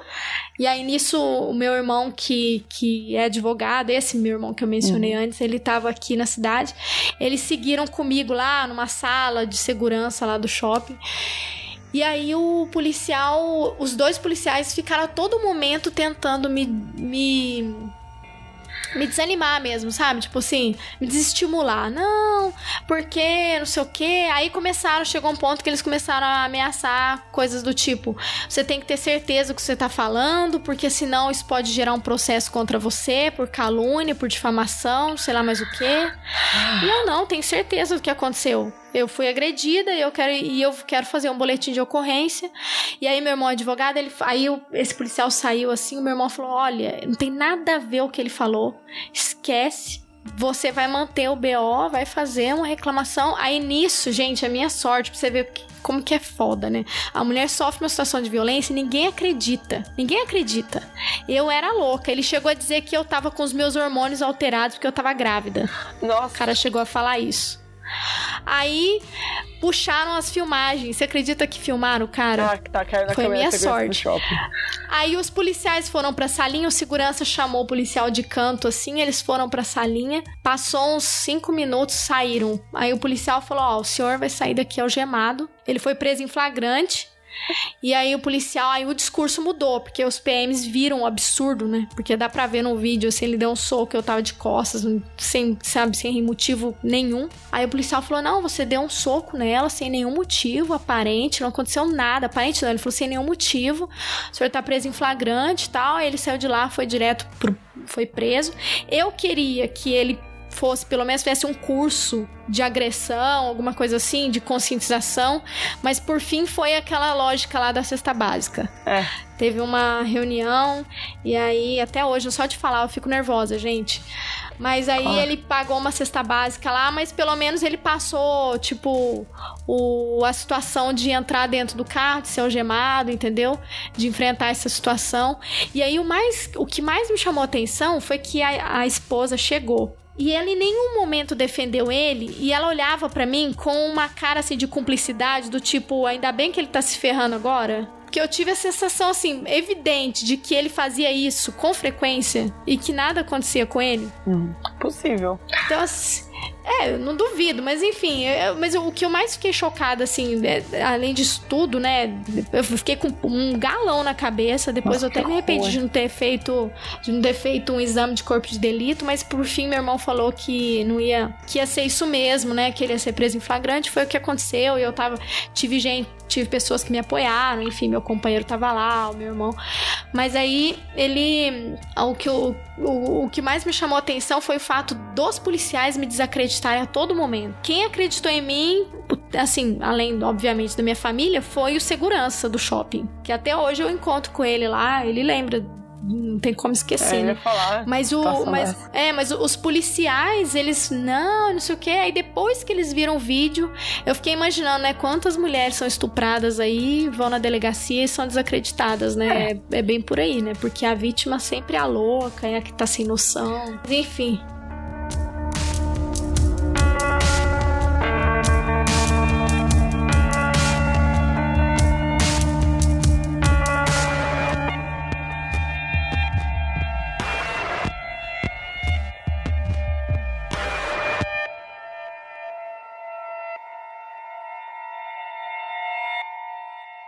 Acho, primeiro assim, nossa, que coisa horrível, eu sinto muito. É horrível isso, não tem nem palavras, tipo, né? Mas eu acho que isso mostra uma outra coisa. Você fala do, da mulher privado, na questão do privado, ninguém mete colher, né? Mas no fundo, isso tudo é porque a mulher é um. é considerada corpo de uma mulher, né? O corpo. É um, um é considerado público, né? Tipo, você sofre violência por, por existir como mulher num espaço. Às vezes porque você existe como mulher num espaço que as pessoas acham que você não deveria existir como mulher. Às vezes porque você é mulher, é, tá, tá sendo mulher do jeito errado. É, não tá performando gênero da maneira certa. Porque você é, tá fazendo coisas que você não deveria fazer. E, e você não só sofre violência por isso, né? Mas mulher sofre violência também porque quando ela tenta reportar a violência, ela é, ela é, o discurso é o mesmo. O discurso também tenta colocar o ônus na numa inabilidade da mulher de ter ela fez alguma coisa errado. E isso é, é essa coisa, tipo, no fundo, eu acho que essa ideia de dizer que a mulher, violência contra a mulher, seja ela doméstica ou não, é uma questão, priva é, é uma questão privada, é muito é, é dissonante da realidade, porque no fundo, se, você vê um cobertura de um caso de feminicídio, a mulher morreu, tá, sai um negócio na mídia, vai na sessão de comentários, eu sei, nunca leio os comentários na net, eu sempre leio o que eu posso sofrer. Nossa, é. Mas o comentário Dá é sempre, tipo, alguma coisa devia estar acontecendo de errado. Sempre tem três ou O quatro que, que ela cinco fez pra ser morta, né? de tipo, dizendo que é a mulher que fez alguma coisa. E eu acho que isso tem a ver também, tipo, a morte da mulher é pública também, sabe? Ela não tem paz nem, nem na morte. Não, hoje Enfim. mesmo, a gente falando aqui, hoje mesmo uma mulher foi assassinada pelo ex-marido em São Paulo. Ela tava na rua, o cara puxou uma arma na calçada, deu um tiro na cabeça dela. Enfim. Assim, não, de tarde, todo mundo vendo. Eu vi, eu, eu sempre recebo. É, é muito triste chamar que foi me seguir e me acha que me manda uma vez. Ô, Joana, você viu isso aqui? E aí a mensagem é tipo, coisas horríveis que aconteceram. Nossa, teve um caso que vocês estão falando, eu tô lembrando de um que a- fizeram até uma vaquinha online, assim, que era uma brasileira na Espanha. Se eu não estiver enganada, foi na Espanha. Ela foi buscar os filhos na escola, gente. Ela tava com a criança menor no colo. E o ex-companheiro foi lá e, e deu uns, e atirou nela. Matou ela na hora e a família tava fazendo campanha pra conseguir recurso pra trasladar o corpo ah, pro eu Brasil. vi? Você viu esse cara? Nossa, eu fiquei tão chocada com aquilo. Falei, gente, com a criança no colo, é um negócio assim. Nossa. Nossa, violência contra a mulher é assustadora, né? Eu acabei de. Não, não tem a ver com violência física, mas a, a psicológica, física também, mas é, vocês viram a foto que ganharam, que ganhou um prêmio hoje, saiu na imprensa, foi aquela foto da mulher na fronteira que, que tem uma criança chorando de dois Ah, anos vi. a chorando a mãe. E a gente fez um episódio sobre isso, né? Sobre a questão da separação de famílias nos Estados Unidos. A foto Ai, que, que fala, marcou aquele fala. debate, né? De controle de imigração. Ah, eu Essa foto foi premiada, né? Foi premiada como um exemplo de violência psicológica, né? Contra aquela criança de dois anos, a menininha aos prantos custa ter um mínimo de acolhimento, pegar a criança no colo e tal. Então, assim, é, é assustador, gente. É um É. negócio assim que. Isso que Tá você bom. contou do, do seu Tá caso, é, eu tenho. Fui uma vez até na delegacia com a minha amiga. Ela tinha um, um namorado escrotaço e aí eles terminaram e, e o cara era louco, assim, ficava enchendo o saco dela direto. Então ela ficou uma semana lá na minha casa pra fugir do cara. O cara não sabia onde ela tava. E aí um dia ela tava andando na rua e o cara veio atrás dela e, tipo, queria enfiar lá no carro e tal. E aí ela foi num um postinho da polícia. Depois o cara veio atrás, aí eles acho que despistaram, o cara, sei lá, não lembro direito, mas aí ela foi na delegacia é, fazer BO e aí ela me ligou quando ela tava, tava lá saindo, a gente foi tomar um café, mas ela disse que ela foi com, né, ficou apavorada. O cara já tinha batido nela uma vez Ah, e por isso que ela terminou. E aí ela foi fazer o BO e contou pro delegado, era um homem, e o cara falou pra ela assim: falou assim, meu, mas como é que você ficou com um cara desse? Você é idiota? E, Nossa. E aí ódio. ela registrou, fez o BO e o cara falou assim, ela falou assim, tá, e, e agora, né? Qual é o próximo passo? Aí ele falou assim, não, agora sim, esse cara que você, você- pelo que você tá falando, parece ser um cara bem perigoso. Então, assim, muda de telefone, muda de endereço. Pra ele não te achar, imagina, a pessoa tem que fugir, né? Pra ele não te achar. Aí ela falou, mas não posso, né? Tipo, mudar a minha vida. Aí ele falou assim: é, e assim, agora, tipo, se acontecer alguma coisa com você, a primeira pessoa que a gente vai procurar é ele. Ela, opa! Ou seja, Esperar vamos esperar morrer, acontecer o pior, É, né? mas é, mas é sempre Não, assim. e eles- assim, a interferência só vem branca, pós a- a, a delegacia acho que era tipo em Gianópolis. Ela era branca, classe média, numa delegacia num bairro nobre. E, e é- foi esse o tratamento. Agora imagina uma mulher pobre, negra, num, entrando numa delegacia, né? Não, e- Não, muitas vezes a mulher desiste porque o delegado já fala, é o pai dos seus filhos, você vai fazer isso com o pai dos seus filhos e não sei o quê. a- a- Tem várias. é, bom, pode falar. não, não, João. vitimizando o, o, o agressor, né? Pai de seus filhos, não sei o quê, nananã, criando essa narrativa de que, no fundo, a mulher tem que aceitar aquela agressão porque é, a- o ônus está nela em mudar o comportamento dela para evitar agressão. Ou, ou, no caso da sua amiga, né? Mudar a vida dela porque alguém está querendo agredi-la, o que é, pra mim é inconcebível, mas inconcebível no abstrato, porque eu sei que é a realidade concreta, sabe? Não, e assim, é, muitas vezes o que é, né, a gente pensar, a gente classe média, sei lá, quando deu o barraco lá, ela ficou na minha casa uma semana. Mas a gente ainda consegue ter alguns recursos, né?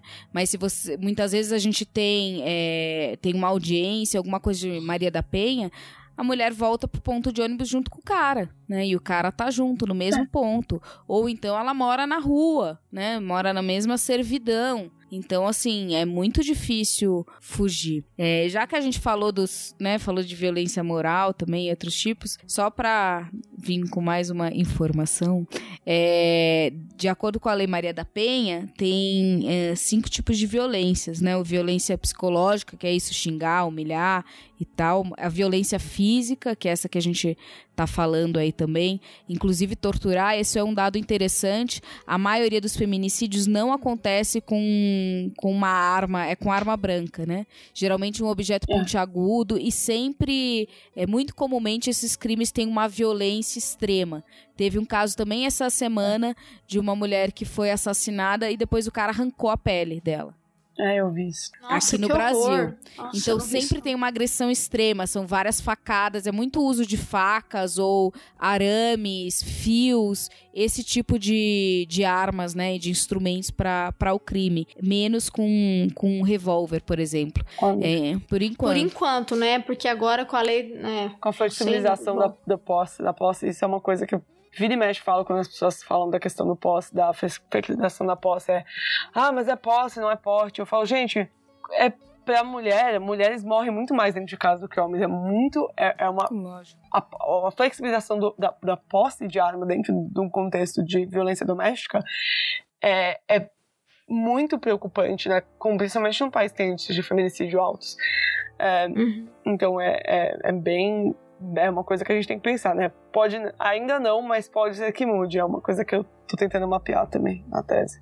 É, a gente tem. Mas... É, né, só para continuar, aí a gente tem também violência patrimonial, é. que é essa que a Débora comentou no início, né, que é você controlar, reter ou tirar o dinheiro, reter objetos. Às vezes o é, não é comum, mas acontece também do homem segurar, por exemplo, a carteira de trabalho, segurar a carteira de identidade, né, o cartão do banco. Então você fica sem nenhum documento. Como é que você vai vai sair de casa, né, e vai fazer alguma coisa. E também a violência moral, que é fazer comentários ofensivos na frente de estranhos ou conhecidos, ficar humilhando publicamente. Que isso a gente vê bastante também em bar, né? Essa vagabunda, essa burra aí não sabe nada e tal, né? Isso é bem, bem comum. Essas cinco tipos são cinco tipos de violência que se encaixam na, é. na Maria da Penha.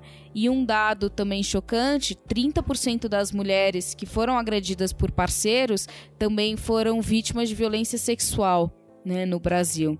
Então, que é um, um, crime também que tem sido delicado. Acho que foi na Espanha recentemente, né?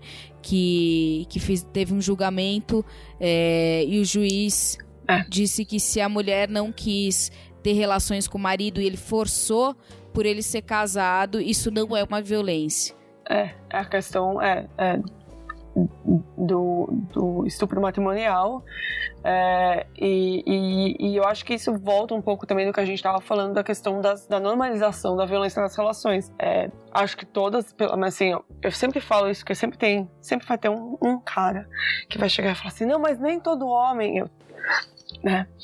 Aquela, aquela tradicional coisa. E eu falo assim, sempre falo, pergunta para suas amigas, quantas amigas suas já não se sentiram, por exemplo, coagidas a fazer sexo com seus parceiros, sabe? Tipo, não queriam fazer sexo e fizeram sexo que se sentiam obrigadas a fazer.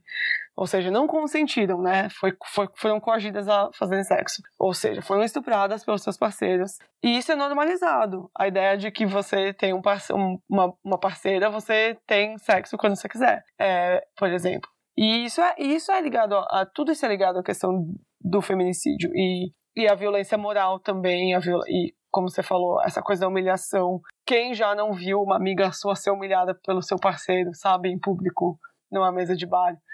É, e, e, eu acho que isso é uma coisa que a gente realmente não. É, não que a gente não pensa, mas a gente não vê isso acontecendo numa, no nível individual e não liga isso ao, ao nível sistêmico. E acho que isso é parte do problema.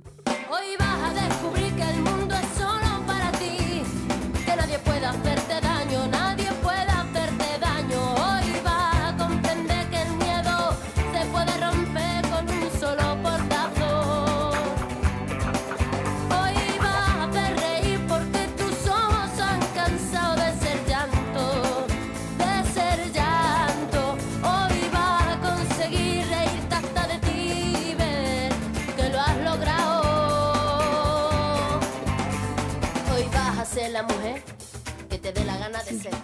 Mas aí, quando a gente vai pensando com calma, você vai chegar na conclusão de que tá muito perto, né? Tá bem É. ao lado. E a Carol falou bem, óbvio que assim, eu, eu sou uma mulher branca de classe média alta de São Paulo. Sim. A o meu contato direto com o feminicídio é nulo. Mas o meu contato com a violência de gênero não é. Entendeu? O meu contato direto com a violência de gênero é não só meu, mas é com minhas amigas, minhas, minhas tias, minhas primas, minhas, sabe, minhas colegas de classe, minhas professoras. Todo mundo tem uma história de violência de gênero com um grau de separação de você. É, e, e você só não tem. Eu acho que a gente, obviamente, eu, eu, eu Carol também falou, né, no, no- nesse estado de, de quando você tá numa situação, de que você tá numa situação privilegiada, você pode não ter o contato direto com o feminicídio, mas você tem contato com situações que, se você não tivesse uma situação privilegiada, poderiam te levar ao feminicídio, sabe?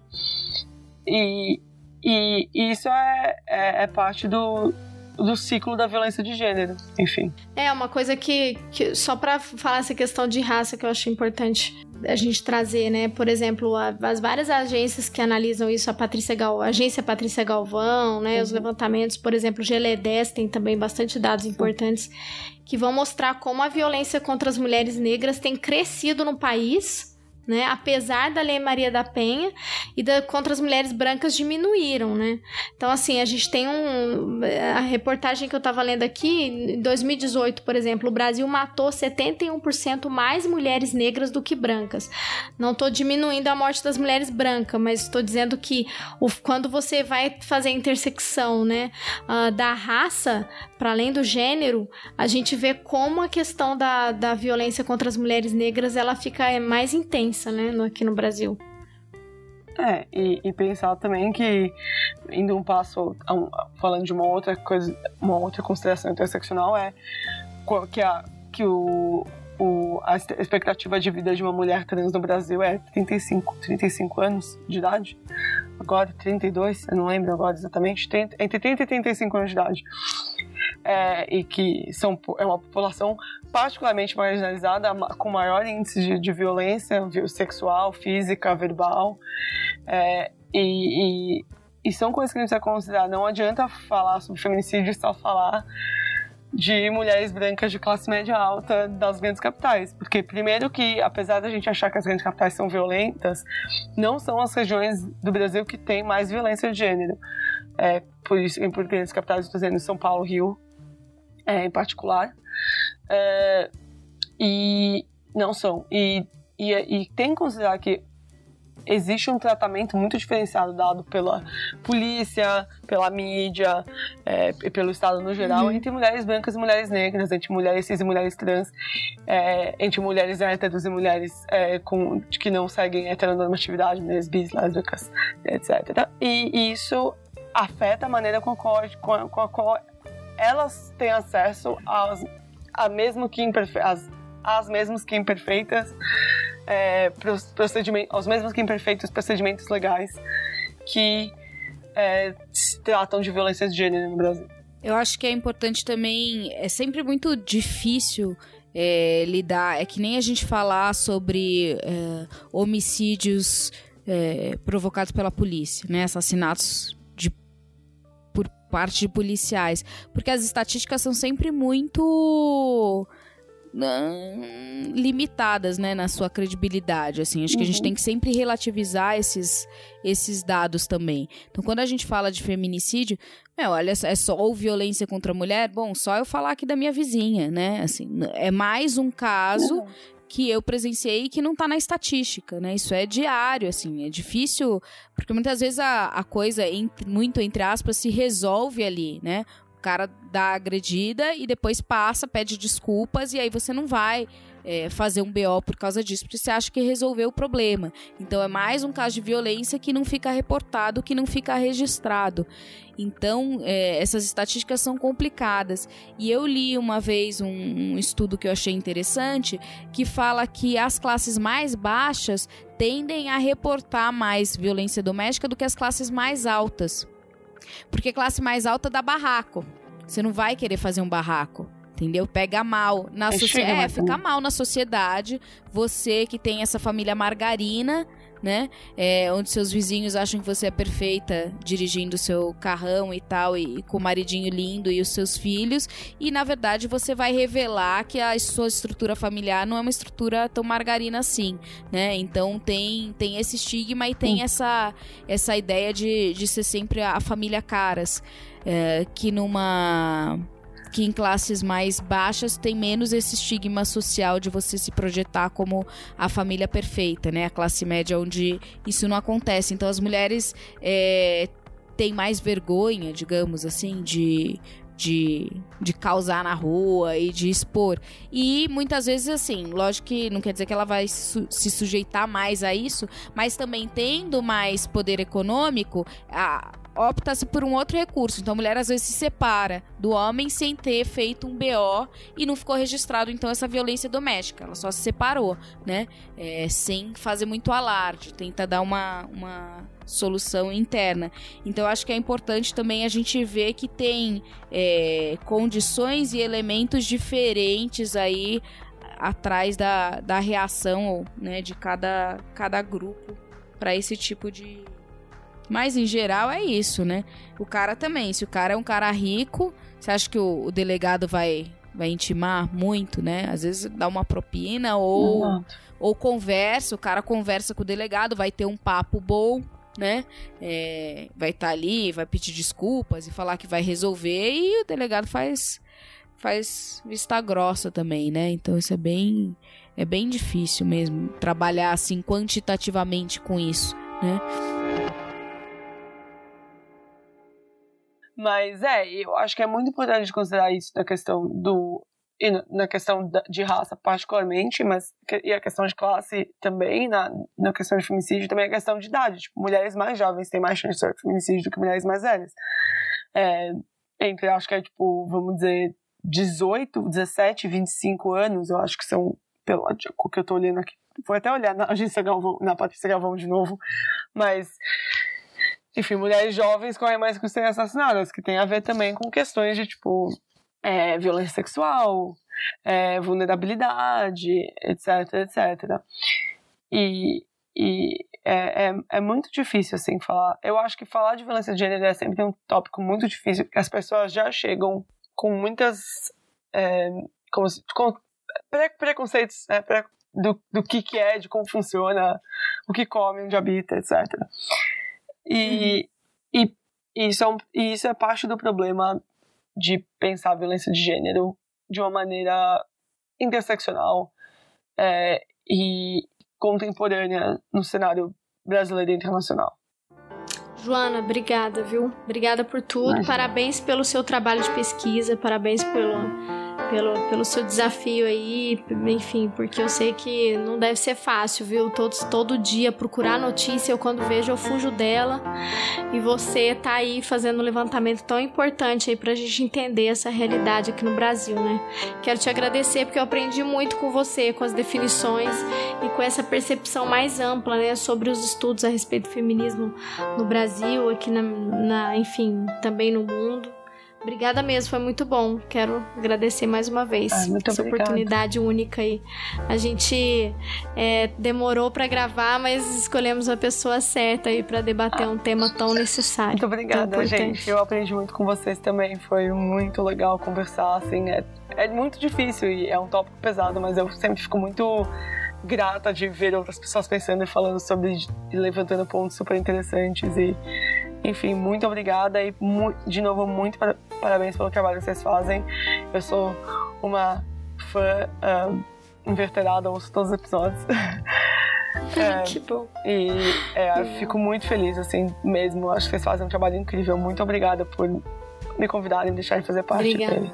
Antes de vocês, Não, mas eu- ó, vamos eu- pensar que ela, ela falou que ela escuta todos os epi- os episódios, então ela sabe a diferença de ouvir um episódio gravado já pelo sabe, Felipe é, não se Geraldo sinta- e um quando a gente grava, né?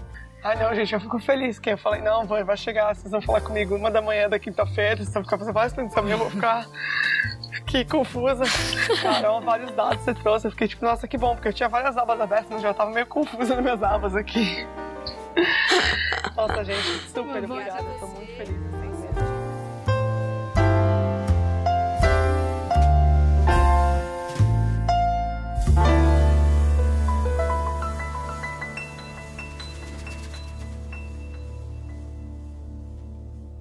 Five a.m. Friday morning, Thursday night, far from sleep I'm still up and driving, can't go home, obviously.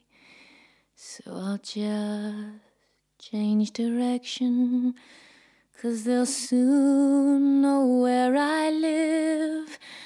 And I wanna live, got a full tank and some chips. Was me and a gun and a man on my back. And I sang, Holy, Holy, as he buttoned down his pants. You can laugh, it's kind of funny. The things you think in times like these. Like I haven't seen Barbados, so I must get out of there.